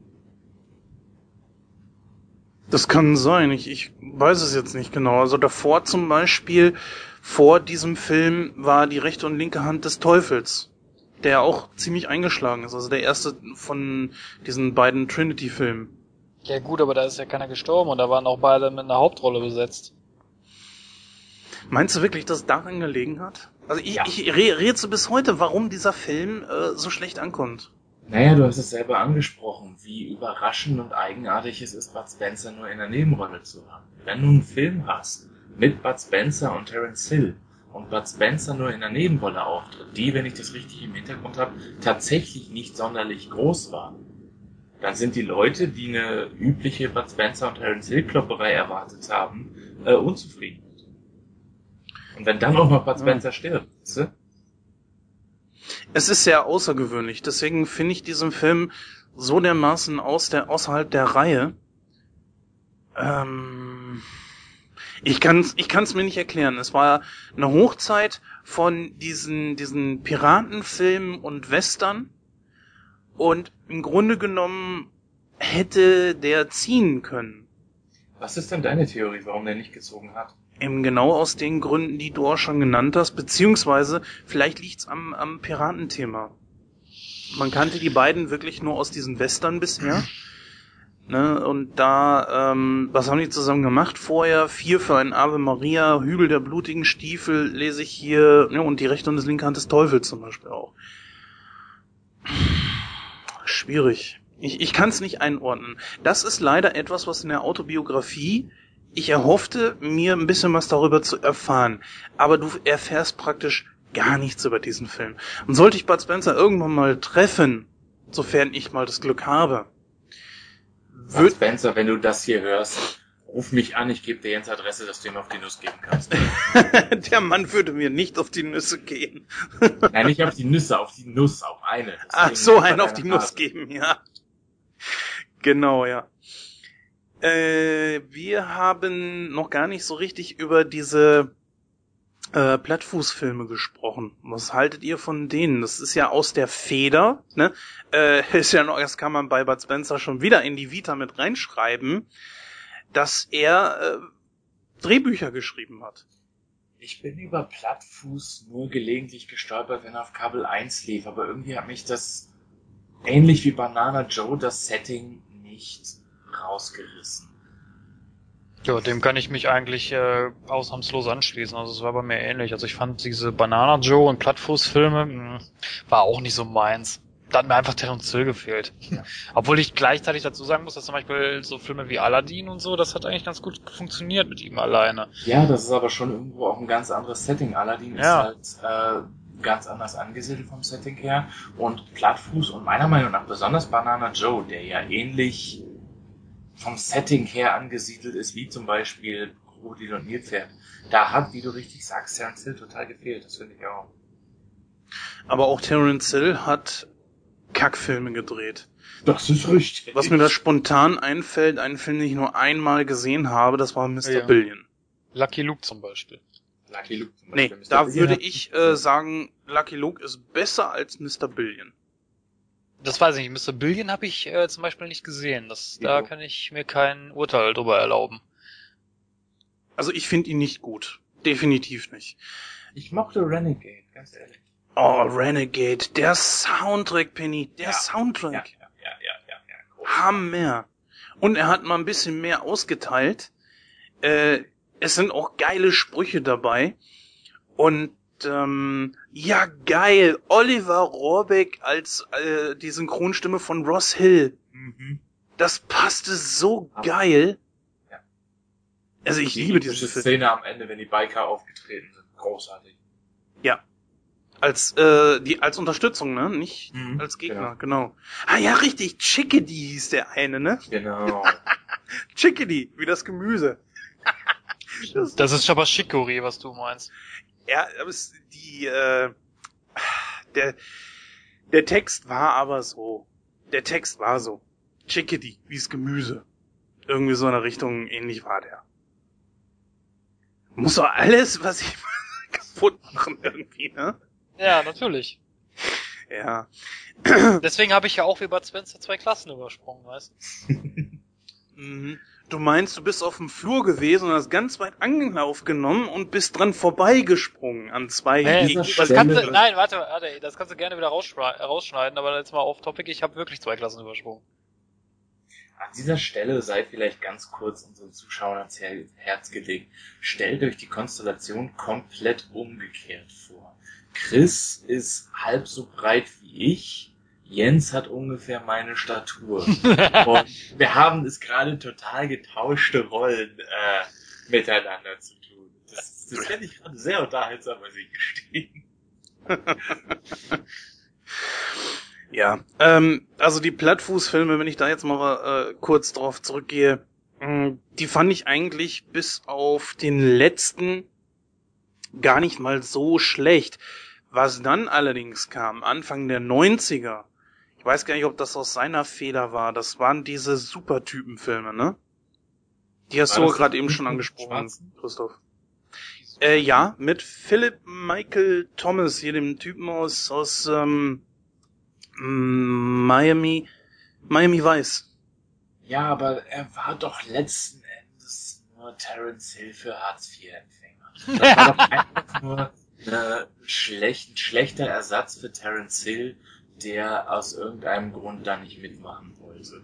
Das, dieser Film hat es geatmet, dass man genau wusste, wer es sein sollte, aber nicht war. Fand ich. Ja, Die haben krampfhaft versucht, eine ähnliche Dynamik zwischen den beiden aufzubauen und das ist tragisch gescheitert. leider. Ja, leider. Aber ein Film, den ich gerne noch erwähnen möchte. Banana Joe wurde vorhin schon erwähnt, den fand ich ziemlich geil. Äh, zwei Dinge sind mir noch wichtig zu erwähnen. Das wäre zum einen ein Film mit Bud Spencer alleine und zwar eine Faust geht nach Westen. Ein Film, der natürlich im Wilden Westen spielt, aber sowas von einen geilen Flair hat, finde ich, wo einfach alles meiner Meinung nach, nach meinem persönlichen Geschmack her passt. Habt ihr den gesehen? Ich glaube vor Jahren, aber ich kann mich kaum noch dran erinnern. Hat Da hatten wir auch einen Hartz IV Terrence. Kann sein, ich weiß es nicht. Diesen Indianer, weißt du das noch? Nee. Ah, schade. Das ist doch das einzige Mal, und da sind wir noch gar nicht drauf zu sprechen gekommen, wo deren Kumpel der Hauptantagonist war. Nämlich dieser äh, graumelierte Typ, der immer in jedem Film dabei war und auf die Schnauze gekriegt hat. Ich wusste auch mal seinen Namen, aber äh, jetzt sagt nicht, ihr wisst nicht, wen ich meine. Ich weiß auch jetzt gar nicht, was du meinst. Nee. Von, von redest du? Es gibt einen Schauspieler, der in fast jedem Duettfilm, beziehungsweise auch teils bei äh, Bud Spencer Filmen. Von welchem, Film, Nein. Von welchem, von welchem Film redest du denn jetzt? Erst Eine mal. Faust geht nach Westen. 1981. Da spielt ja, und da ist der Hauptantagonist wer? Du meinst Joe Buckner? Nein, nein, nein. Das ist, warte mal, warte mal. Ich guck mal eben kurz. Äh, Während Jens googelt, würde ich... So, ich habe den Namen schon. Riccardo Pizzuti. Ach, ja, ja, ich weiß, wen du meinst. Ich nicht, ganz ehrlich. Ganz ehrlich, ja, pass auf, ich, ich gebe dir den Namen einfach mal, oder warte mal, ich gehe mal kurz eben auf Google auf Google Bilder, dann werde ich den Namen dort eingeben und dann schicke ich dir mal einen Link zu seinen Bildern. Und dann wirst du sofort, sofort wissen, wen ich meine.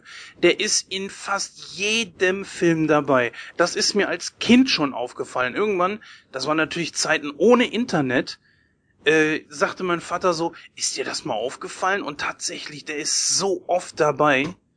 Und ich glaube, es ist wirklich das allereinzige Mal, dass er ein Hauptantagonist ist. Der Kerl, ja. Nein, das stimmt nicht. Bei zwei bärenstarke Typen war er auch der Hauptantagonist. Ja. Da war ist zwar manchmal schwer zu erkennen gewesen. Stimmt, stimmt, stimmt, stimmt, stimmt. Aber der war überall dabei. Das der ist, glaube ich, derjenige, der immer, der, am, der am heftigsten auf die Fresse gekriegt hat. ja, der, der dürfte schon kein Gesicht mehr haben, so oft hat der aufs Maul gekriegt. Ja. ah, ehrlich. Top. Ein Film, auf den ich unbedingt noch gerne eingehen möchte, ist äh, mein absoluter Lieblings-Bud Spencer-Film und auch wirklich einer meiner Lieblingsfilme generell. Und das ist wirklich Sie nannten ihn Mücke.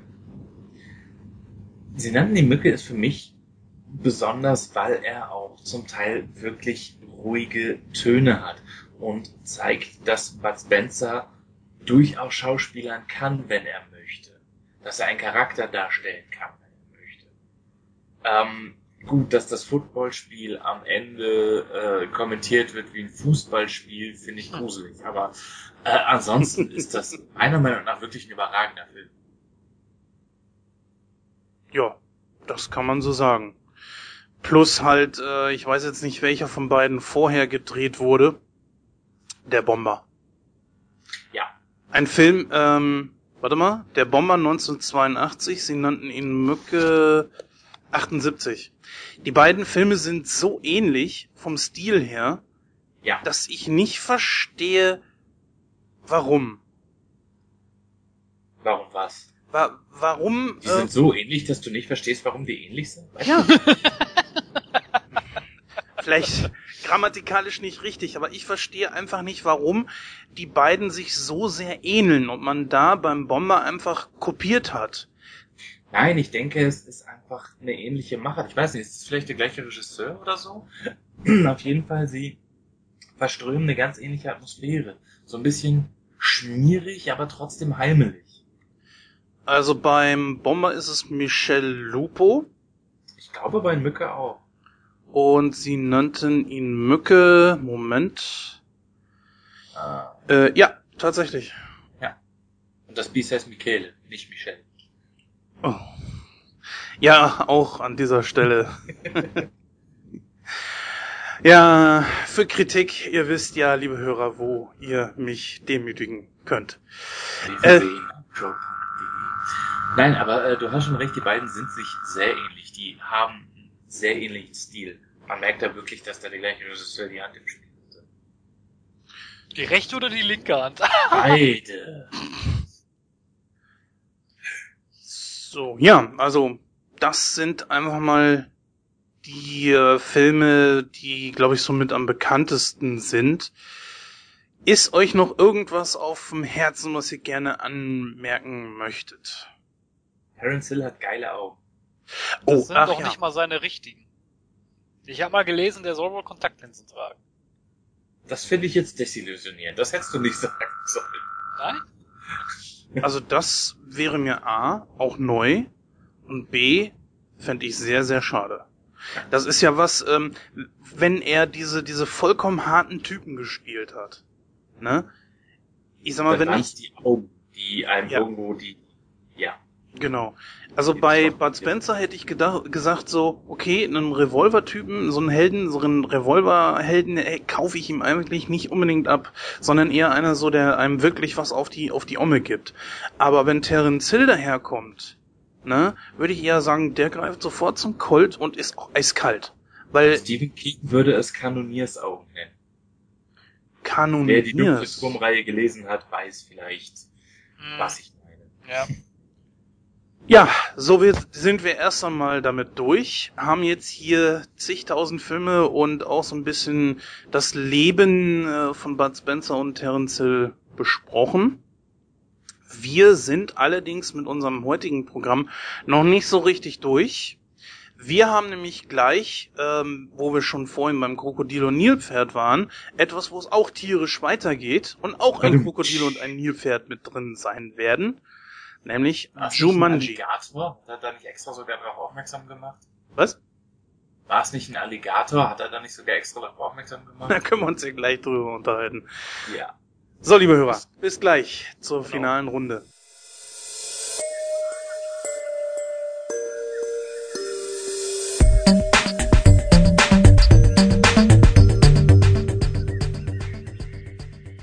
Ja, liebe Zuhörer, da sind wir auch wieder zurück aus der kleinen Überleitung. Das war, wie gesagt, unser Thema unserer Diskussionsrunde für heute.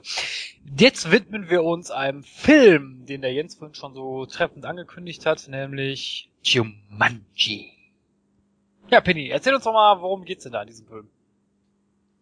Tiere. Animalische Gerüche. Nein. Hm. Wir fangen in einer Zeit vor 20 Jahren, so an, also vor vielen, vielen Jahren, findet der kleine Alan Parrish ein Brettspiel, nachdem er übelst verprügelt wurde. Und dieses Brettspiel will er mit seiner mehr oder weniger heimlichen Liebe, deren Name ich recht nicht merken kann, spielen. Äh, tragischerweise ist das kein normales Spiel, sondern ein Zauberspiel, nämlich Jumanji. Ähm, und äh, ja, was passiert?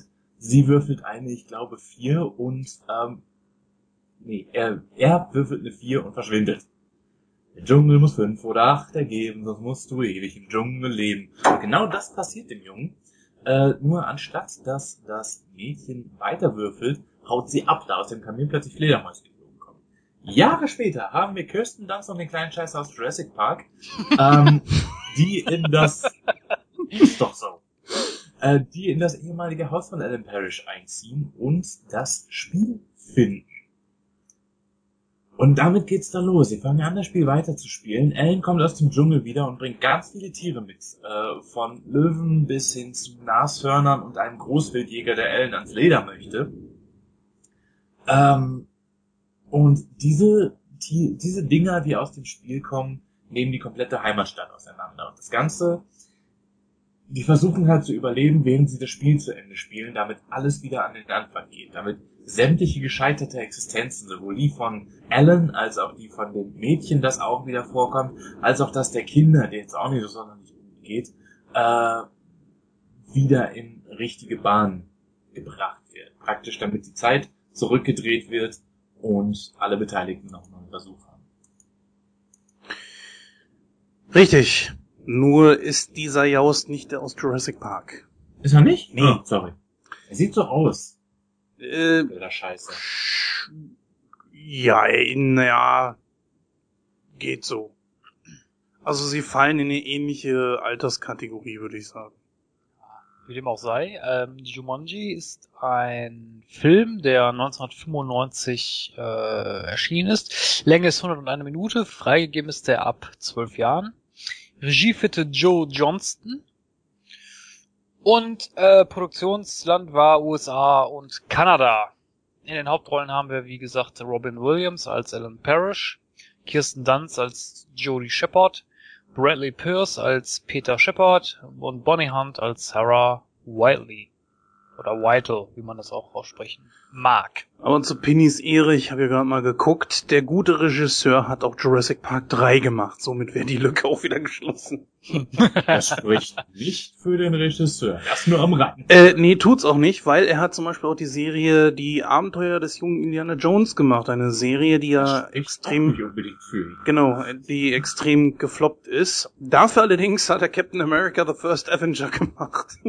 Das spricht auch nicht unbedingt für ihn. Der Mann wird mir immer unsympathischer. naja gut, der Film war ein Erfolg. Genau.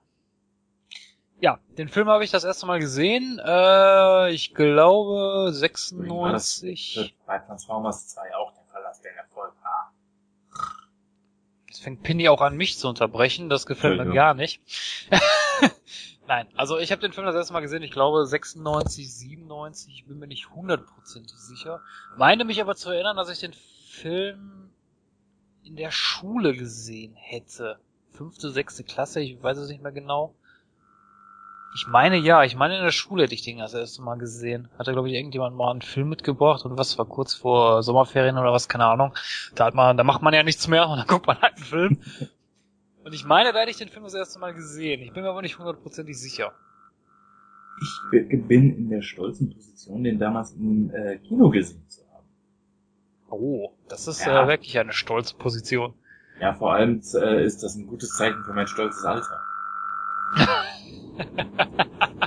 Ja, damals gab es auch noch kein 3D. Ich glaube, in 3D würde der Film sogar richtig gut rüberkommen. Aber warten wir mal ab, der zweite wird mit Sicherheit in 3D sein. So der Im zweite. Übrigen, ich finde... Es ist ein zweiter Teil geplant. Ja, es gab auch eine Zeichentrickserie dazu, dazu gleich. Ähm, aber wo du sagst, in 3D und so, ich finde, der Film kommt auch heute noch gut. Zugegeben, ähm, objektiv betrachtet sind die Computeranimationen richtig, richtig, richtig scheiße. Ich glaube, das waren sie damals auch schon. Äh, aber das lässt irgendwo den Schluss zu, oder die Vermutung zu, äh, dass das durchaus Absicht sein könnte. Weil dadurch, dass sie so richtig, richtig, richtig scheiße sind, ähm, gibt es dem Ganzen noch so einen total surrealistischen Stil. Und das hat mir ehrlich gesagt, also ich gucke mir den Film eigentlich jeden Herbst mindestens einmal an, wobei mir einfällt, wird mal wieder Zeit. Und ähm, ja, ich finde den auch heute noch echt gut. Alles. Nein, das, das wollte ich damit auch nicht sagen. Also ich finde den Film auch nach wie vor gut. Ich gucke ihn mir auch gerne an. Also bestimmt auch einmal im Jahr, wenn es so kommt. Ähm, aber ich kann mir vorstellen, dass der, wenn der im Kino nochmal in 3D laufen würde und man eine gute 3D-Animation macht, dass das wirklich auch gut noch besser rüberkommt von den Tieren her. Bring und so. die Geldmacher nicht auf Ideen. Nein, aber Jens hat ja gerade was gefaselt von dem zweiten Teil. Es ist wohl, also so wie ich gehört habe, ein zweiter Teil geplant auf jeden Fall. Okay. Ich weiß, es gab sogar von der Firma MB, gab, äh, ich glaube MB war es, ich weiß es nicht mehr hundertprozentig, da gab es glaube ich sogar dieses Spiel, ne? Mhm, gab es tatsächlich, ja. Ja, das ist so eine Sache, die ich zum Beispiel bei dem Film Klick nicht verstehe. Es sei denn, ich irre mich jetzt. Ich habe Da damals, fehlt mir jetzt gerade komplett der Kontext. Aber Mir auch, weiter. aber okay. naja, was ist denn dieses Spiel? Es ist Merchandise. So, und Klick ist was? Ein Film über eine super Fernbedienung. Und? Sie ist groß, unhandlich und sieht scheiße aus. Das spielt ja keine Rolle. Auf jeden Fall hätte man dazu sehr gut äh, diese Fernbedienungen auch verkaufen können. Und ich hätte sie gerne gehabt. Ich, ich finde Klick nicht scheiße. Ich finde den Film eigentlich ganz gut. Ich auch. Ich habe auch von der Fernbedienung. Ja, wie dem auch sei. Also, ähm, ich finde so eine Geschichten eigentlich ganz cool. Und äh, ich wusste übrigens gar nicht, dass es davon tatsächlich eine, äh, ein Spiel gegeben hat. Ja, davon hat es tatsächlich ein Spiel gegeben. Du kannst dir, die Anleitung gibt es sogar im Internet, die kannst du dir, kannst du dir da sogar durchlesen. Aber Jens macht dir keine Hoffnung. Ich glaube nicht, dass da Nashörner, Affen und Alligatoren in deine Wohnung kommen. Das habe ich, ich habe das Spiel noch nie gespielt, das kann ich nicht beurteilen. Obwohl ich ja manchmal so einen, so einen Jäger rumrennen sehe, der irgendwie was sucht, aber okay, keine Ahnung. Ähm, das ist übrigens ein Charakter, das ist übrigens ein Charakter, den ich in dem Film richtig geil finde, diesen Jäger, Ja. der da die ganze Zeit den äh, Alan da jagt. Der übrigens der gleiche Schauspieler wie sein Vater ist, was einiges aussagt über die Psyche dieses Jungen. Das soll, glaube ich, sogar auch eine, eine versteckte Botschaft sein. Ich gehe davon aus, ja. Das ist mir, das ist mir nie aufgefallen, ganz ehrlich. Echt nicht? Nee. Das Die haben sogar die gleiche Synchronstimme. Ja. Echt? Das ist mir nie aufgefallen. Okay, so gut zu wissen, aber äh, das ist mir wirklich nie bewusst gewesen. Also ich glaube, es soll eine Referenz auch sein, weil sein Vater war ja wirklich sehr streng und ähm, hat ihn ja auch immer zur Liaison gerufen. Und dieser Van Pelt ist ja eine überzeichnete Figur gegenüber seinem Vater. Also das sind ja noch extreme Und gleichzeitig ein Symbol für Alans Notwendigkeit, erwachsen zu werden, um sich gegen seinen Vater aufzulehnen. ja, Stimmt, jetzt wo du es sagst, sagt er das nicht sogar, der Van Belt irgendwo? Van Pelt. Dass er sich, ja, dass er, dass er sich irgendwo seiner, seiner, seiner, seiner Kindheit stellen soll oder irgendwie sowas? Sagt er da, sagt er nicht sowas? Stell ich deiner Angst, glaube ich. Ja, irgendwie so, ne? Also ich finde, der Film fängt ja schon erstmal richtig mystisch an, dass dieses Spiel, ich weiß gar nicht, war das im 19. Jahrhundert, glaube ich, wird ja versucht zu versenken und Alan findet es dann und wie es anfängt, allein so damals als Kind dachte ich, also als Jugendlicher dachte ich mir, ich habe den Film übrigens auch im Kino gesehen, was für eine geile Idee. Ja. Nur, was den ganzen Film über dann leider ungeklärt bleibt, ist die Herkunft dieses Spiels. Warum, weshalb? Ich finde das aber gerade gut. Ich finde das völlig in Ordnung. Ähm, es ist im Grunde genommen ähnlich wie mit ähm, Slasher-Killern. Je weniger du über sie weißt, desto mystischer und unheimlicher sind sie. Wenn du ein Spiel wie Jumanji entmystifizierst, nimmst du dem Spiel komplett seine Wirkung. Das ist es, was ich zum Beispiel bei der Zeichentrickserie richtig scheiße finde. Ähm, die Kids benutzen das Spiel mit voller Absicht, um in die Dschungelwelt zu kommen, in der Alan gefangen war. Die benutzen das als Spiel, als Freizeitaktivität, buchstäblich als Spiel. Und ähm, das finde ich vom Prinzip her richtig scheiße, weil der Reiz an Jumanji war halt wirklich das Mystische, dass, dass, dass, dass man eben nicht weiß, wo das Ding Ja, okay. Lass ich mich drauf ein. Lass ich mich drauf ein. War ja bei Zatura genauso. Ja. Das ist ja so ein Film, der auf der gleichen Welle reitet. Es gibt übrigens auch, äh, Yes. wo wir gerade bei Zatura sind, auch eine deutsche Version. Wusstet ihr das? Konstatura? Nein, nicht von Zatura, sondern ähm, von einem Spiel, das so magisch irgendwie angehaucht ist, dass wenn du irgendwie was machst, irgendwas äh, Außergewöhnliches passiert oder irgendwas Übernatürliches. Ich äh, guck da mal nach.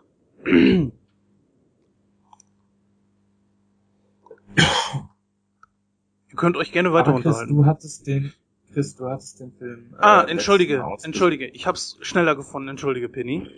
Es ist äh, Manatu heißt er.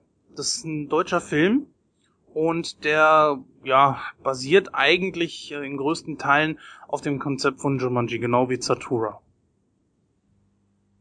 Satura gilt, glaube ich, als legitimer Nachfolger, oder? Soweit ich weiß. Ich sag mal, es ist das gleiche, aber es hat nichts miteinander zu tun. Nein, inhaltlich nicht, aber äh, es ist keine Fortsetzung, aber ein Nachfolger. Er kam zumindest danach. Wie ähm, man das sehen kann, Äh, Ganz schwierig. Auf jeden Fall gibt es eine, äh, die beiden Filme gehören irgendwie zusammen. Es gibt ja sogar eine Box, eine DVD-Box, in der beide Filme zusammen als äh, Bundle verkauft werden. Was wolltest du gerade fragen, Penny? äh, du hattest den Film damals vorgeschlagen, Chris. Äh, wie findest du ihn? Was, was sagst du dazu? Erzähl uns was drüber. Sprich zu uns. Wie ich äh, vorhin schon gesagt habe, ihr hört mir mal wieder alle nicht zu, was ich, äh, was in letzter Zeit ziemlich oft vorkommt. Ah, Finde ich diesen Film großartig, weil er hat erstmal eine, Story, eine Idee, die es so an und für sich nicht gab. Der Jens hat das vorhin auch schon mal angesprochen. Also die Idee schon alleine, so, so ein Spiel zu nehmen, was dann äh, dieses, dieses Mystische und dieses Unheimliche verkörpert. Basiert übrigens auch auf, ein, auf einem gleichnamigen Kinderbuch von Chris äh, von Ellsberg, meine ich. Die Idee alleine ist schon einfach genial, das, das einfach auch zu verfilmen. Dann natürlich auch, ich finde die ähm, die Animation finde ich gar nicht mal so scheiße, wie du das gesagt hast, Penny. Ich meine, klar, wenn man sich das heutzutage anschaut, dann man merkt schon, dass die Tiere da rein kopiert wurden mit dem Computer und so. Das fällt natürlich schon auf. Ähm, ich möchte Aber- nur auf die Affen hinweisen. Ja, gut, okay, Alles klar. andere geht in Ordnung, aber die Affen kommen. Ja, aber ich Nee. finde das, ich finde das aber nicht schlimm. Ich finde, das ist okay. Habe ich ja gesagt. Also das, das ist jetzt nicht was, wo ich jetzt sagen würde, ja, das versaut mir den Film oder so, in keinster Weise. Also- wie, wie gesagt, hatte ich ja ganz im Gegenteil gesagt. Also wenn ich da mal einhaken darf, wir Nein. sind ja mittlerweile in einer Generation, wo wir alles zu Tode erklären. Wenn einer sagt, aber das war so beabsichtigt, das ist auch in Ordnung. Es ist scheißegal, ob das dann wirklich Kacke ist oder nicht, aber wenn er sagt, nee, das habe ich so beabsichtigt, ist das in Ordnung. ist so. Das, also wenn es um Filme geht, äh, kann der Film noch so scheiße sein. Ja, es war doch so beabsichtigt. Ja, dann ist das Was okay. ich, Und dann hast du das zu akzeptieren. Ich denke einfach, man kann das hier genauso machen und sagen, das ist ja sowieso ein magisches Spiel. Warum sollten die Viecher dann selber noch echt aussehen? Aber ähm, worauf ich auch noch hinaus wollte, ist, was, warum ich den Film so gut finde. Ich finde, Robin Williams kommt nicht so albern rüber in dem Film. Ja. Also er spielt da, ey, ich mein klar, hier und da, der hat ein paar witzige Szenen, ist ja auch in Ordnung, zum Beispiel, wo er dann aus dem Dschungel wieder rauskommt, was man aber auch verstehen kann, wenn man da irgendwie 30 Jahre in so einem Dschungel drin lebt. Ähm, aber ich, nichtsdestotrotz hat er da eine sehr, also nicht eine sehr ernste Rolle, das will ich jetzt nicht sagen, aber er spielt seine Rolle halt auch ernst und das finde ich, gerade als, als man ihm sagt, er soll das Spiel weiterspielen und er dann direkt sagt, äh, was soll ich machen? Nee, lass mich in Ruhe damit. Also das finde ich von Anbei aber auch die Frage ist, warum er unbedingt weiterspielen will. Will er ja gar nicht. Will er ja gar nicht. Die Kids. Ah, die Kids. Kids ja, genau, genau. Nebenbei, die Kids. Ähm, den Jungen lassen wir jetzt mal außen vor. Äh, aber ich finde für das Alter eine ganz großartige Kirsten Dunst. In diesem Film, ja. Aber nicht in Interview mit einem Vampir. Auch hier überrascht sie mich wieder mit völlig kontextlosen Filmvergleichen. ähm, über Kirsten Dunst im Interview mit einem Vampir kann man streiten. Ich spreche jetzt aber wirklich nur über Jumanji und da fand ich sie großartig. Ja, Kirsten Dunst äh, kommt da schon, obwohl ich finde, die Rolle, die ist, ähm, ich will nicht sagen nichts sagen, aber die steht nicht so im Mittelpunkt, finde ich. Also Ja, das ist halt, ist halt einfach so ein Mädchen, das da das Spiel spielt. finde ich Ja. jetzt. Aber hast du völlig recht. Ja.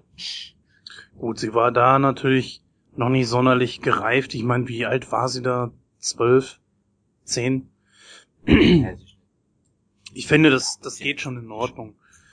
Ist halt mit den meisten Kinderdarstellern halt so. Es kann aber natürlich auch umgedreht gehen, ne? Siehe Macaulay Culkin. 13. Ja, ja, natürlich, klar. Oder ähm, Max Wright. Achso, nee, Quatsch, das war was anderes. Ähm, Max Wright, du meinst 13 war sie äh. Willi aus Alf. Ja, ja, genau. ähm, ja, klar, auf jeden Fall. Aber ich finde, der, das macht aber, den Film macht das, äh, oder der, mein Gott. Ich Ich finde, kann nicht mehr reden. Ich kann nicht mehr reden. Nein, also ich finde, äh, was den Film halt ausmacht, ist äh, erstmal natürlich Robin Williams als grandioser Schauspieler. Äh, das, wie ich schon vorhin gesagt hatte, dass seine Rolle da nicht so ernst ist, äh, halt nicht so albern ist. Dann natürlich die Idee an sich ist einfach nur genial und die Animation, auch wenn sie, aber wie, wie, wenn man das so argumentiert, wie Pini gerade gesagt hat, dass das vielleicht beabsichtigt ist, äh, ja, finde ich das auch okay. Und ich finde, das macht den Film auch aus. Gut, was man natürlich sagen muss, ist, dieser Film hat natürlich nicht das Budget gehabt, wie es andere Filme zum Beispiel heutzutage hatten. Ne? Äh, aber für, ich denke, für seine damaligen äh, Verhältnisse dürfte er durchaus ein adäquates Budget gehabt haben. In der deutschen Wiki steht da natürlich mal wieder nichts zu. Was sagt das Engel? Ach doch, da, bei einem geschätzten Budget von 50.000, äh, von 50 Millionen US-Dollar. äh, das deckt sich schon im Großen und Ganzen mit anderen Filmen aus der Zeit. Ja, aber hätte er natürlich mehr gehabt, hätte man mehr rausmachen können. Es ist, geht ja nicht nur alles für die Effekte drauf. Das ist ja ganz klar. Jetzt müssen der Schauspieler und was weiß ich alles bezahlt werden. Und Robin Williams äh, wird da mit Sicherheit nicht billig gewesen sein. Weiß ich Schau. Weiß nicht. mal, Äh, die Produktionskosten für Jurassic Park drei Jahr, zwei Jahre vorher betrugen 63 Millionen. Aber guckt euch Ja, das gut, mal an 13 hier. Ähm, 262 Millionen Dollar hat Jumanji eingespielt und ist bei einem Budget von 50 Millionen. Ist natürlich schon extrem. Ne? Das muss man auch sagen. Anbei man natürlich weitere Filme äh, mit Sicherheit mit einem ähnlichen Budget wie damals auch heute noch drehen kann. Aber dann ohne Robin Williams, also wenn er noch leben würde. Ja, gut. Ich sag mal, wer einmal dieses Spiel angepackt hat, ich meine, das ist zwar für uns Zuschauer ziemlich lustig, aber wenn es jetzt wirklich passieren würde, würdest du dieses Spiel ja nicht zweimal äh, hintereinander anpacken. Ja, nee, aber äh, Wenn wir jetzt mal deine Robin Williams, Serie da Robin. Williams hat da durchaus ähm, Zugpferdcharakter gehabt. Ich meine, wenn wir mal an Satura denken, wen hatten wir da? Kristen Stewart. Ich wusste gar nicht, dass da überhaupt ein bekannter Schauspieler mitgespielt hat. Damals war sie auch noch nicht bekannt und das war gut so. Ja, natürlich, klar. Oder hier der deutsche Film, der natürlich auf dieser Welle reitet, dieser Manatu, auch keinen bekannten deutschen Schauspieler. Nebenbei gab's da nicht auch noch eine komische, so eine komische krude Horrorversion, Open Graves oder wie der hieß? Keine Ahnung. Ich hol, ich greife da gerade ganz tief in die Trash-Nerd-Kiste. Wen es interessiert, möge an dieser Stelle mal äh, kurz auf Pause drücken und nach Open Graves äh, googeln. Der bedient sich einer ähnlichen Mechanik.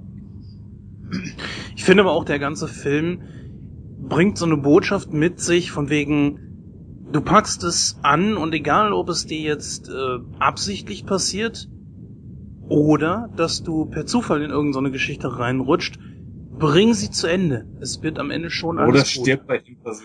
Ja, stimmt bei dem Versuch, ja. Aber äh, ich, ich weiß nicht, ob man diese Botschaft vielleicht da irgendwie rausinterpretieren könnte aus dem ganzen Film. Könnte man definitiv, stimme ich dir zu. Zumal, äh, ich muss aber dazu, sagen, du hast es ja gerade auch gesagt, Jens, also wenn ich das Spiel überlebe, spiele ich es bestimmt kein zweites Mal. Ähm, gesagt, kommt drauf an. Auf die Zeichenserie. Kommt drauf an.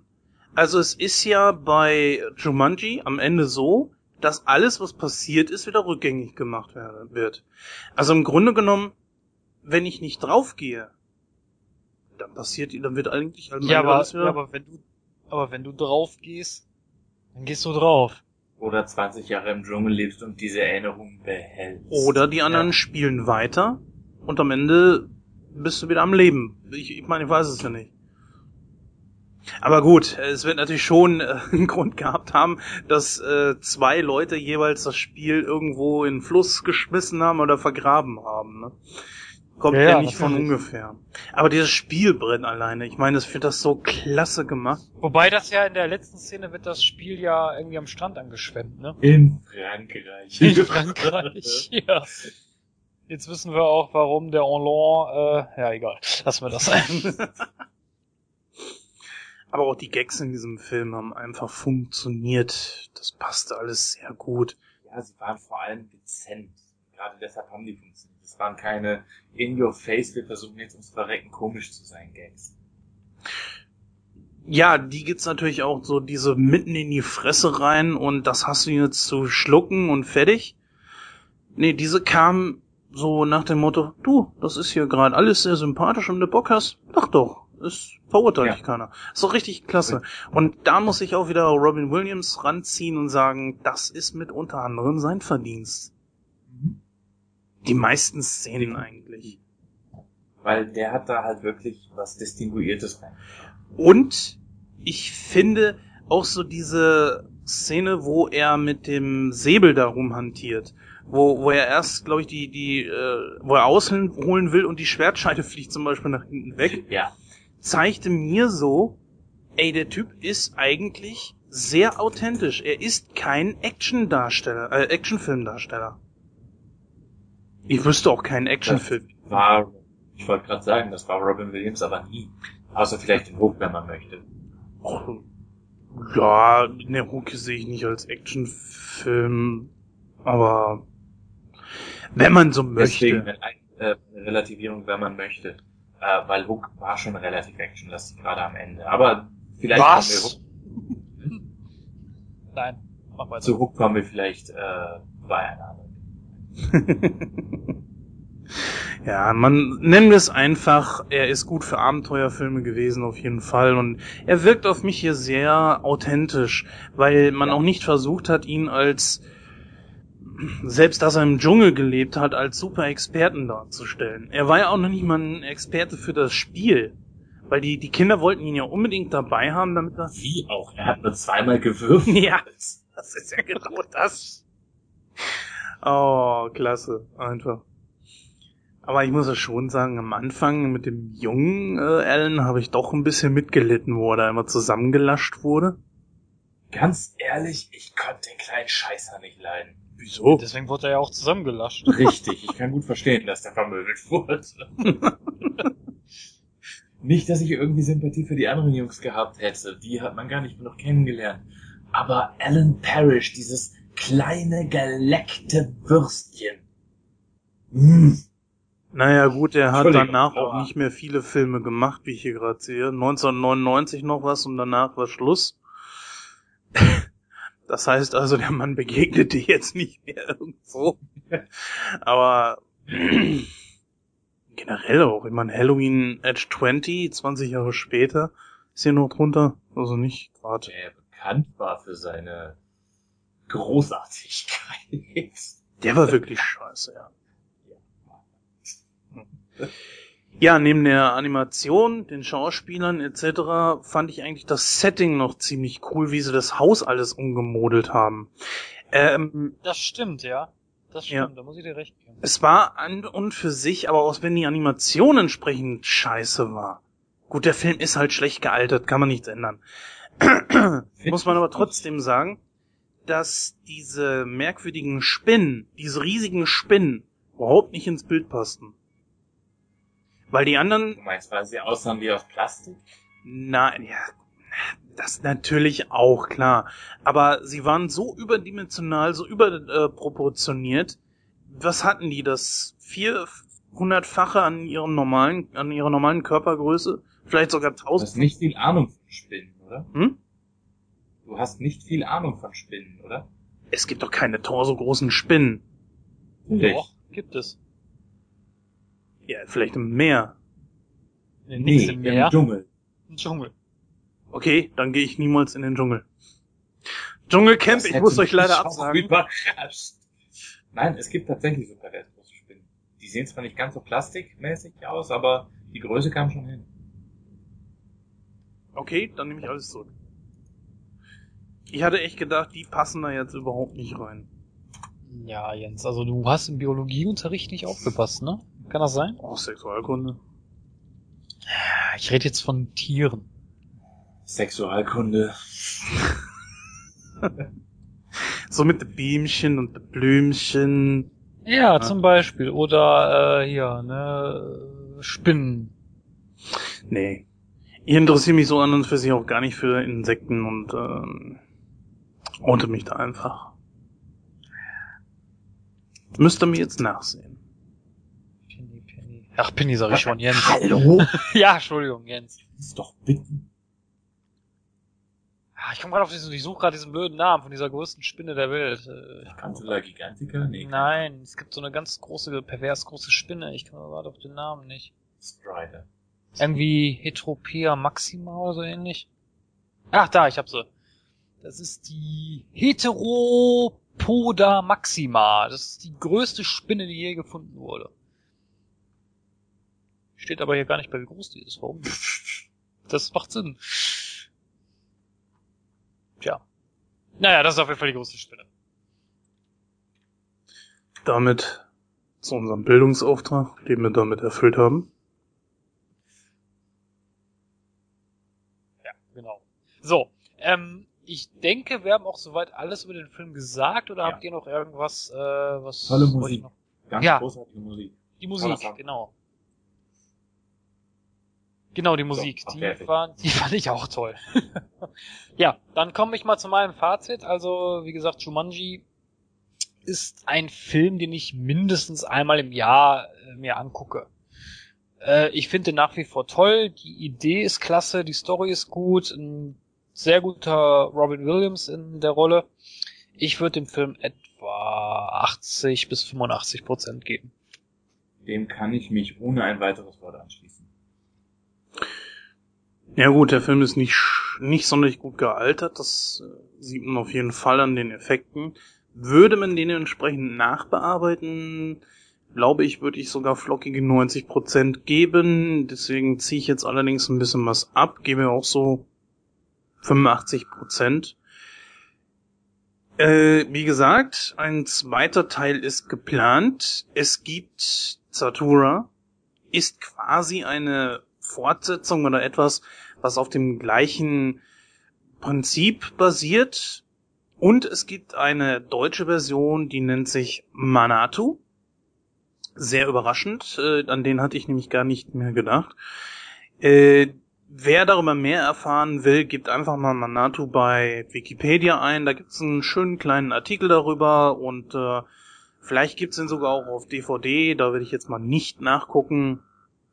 Aber ich habe den Film damals gesehen und der ist in Ordnung. Er ist natürlich eine deutsche Produktion fürs TV. Der lief, lief nicht mal im Kino. Äh, dafür allerdings ist er in Ordnung, ist er solide gemacht und kann ich eigentlich nur empfehlen für Leute, die auf solche Art Filme stehen. Ich persönlich finde, dass es ruhig mehr von diesen Filmen geben kann. Es gibt ja genug Themen. Ich meine, gut, Dschungel, Weltraum haben wir jetzt äh, gehabt. Das deutsche War Manato, noch Schiff und Wüste, was haben wir noch? Piraten, richtig, solche Geschichten, das gibt's eigentlich, äh, gibt's noch genügend Themen, die man ausreizen kann. Ja, aber da du, da du gibst das richtige Stichwort ausreizen. Ich bin der Meinung, dass das sehr schnell ausgereizt ist und sehr schnell langweilig wird. Insofern würde ich sagen, es ist schön, wenn es so bleibt, wie es ist. Nö, also ich finde, ich meine 1995 ist Jumanji gemacht worden. Ich weiß nicht, wie lange Tura gebraucht hat. Äh, ich meine, Manato kannst du, glaube ich, nicht dazu rechnen, obwohl es natürlich auch auf dem gleichen äh, Konzept basiert, aber das interessiert ja weltweit keinen. Mit unserem kleinen deutschen Fernsehfilm hier mit Budget. Ja, wir haben auch nichts gemacht, was internationale Anerkennung bekommen hat, wie das Leben der anderen. Nein, das ist ein, das ist ein Fernsehfilm halt, ne? Und äh, bringt genau das mit, was man davon erwarten kann. Ähm, aber nichtsdestotrotz finde ich mh, Jumanji 2 nein, weil wenn man die Effekte des ersten nicht nachbearbeitet, wird der zweite Teil den ersten nur schlecht aussehen lassen. Deswegen finde ich lieber wie Zatura, der natürlich weitaus schlechter ist als Jumanji, ist ganz klar, aber trotzdem auch okay ist, lieber ein anderes Thema. Und genügend gibt's davon, das haben wir ja gerade schon erörtert. Ja, so viel dazu.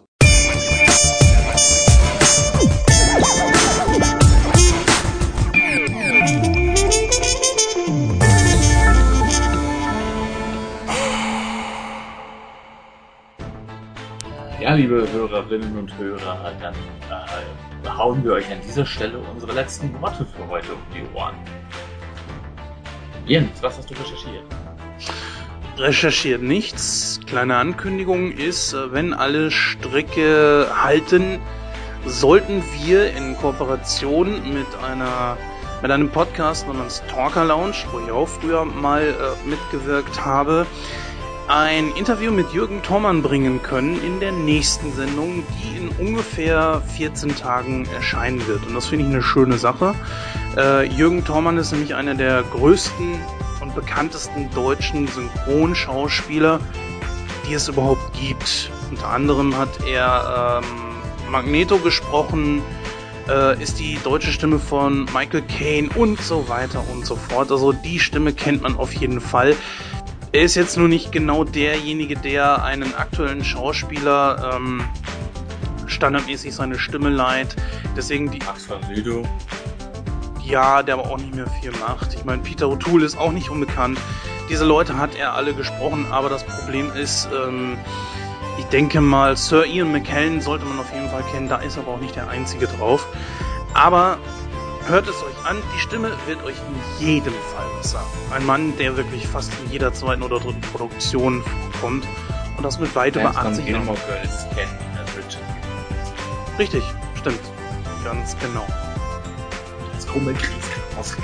Und natürlich als Battler auch Fred aus Batman. Ja. Ja, eine Kleinigkeit natürlich noch. Ihr könnt uns natürlich auf unserer Webpräsenz www.nightcrow.de besuchen.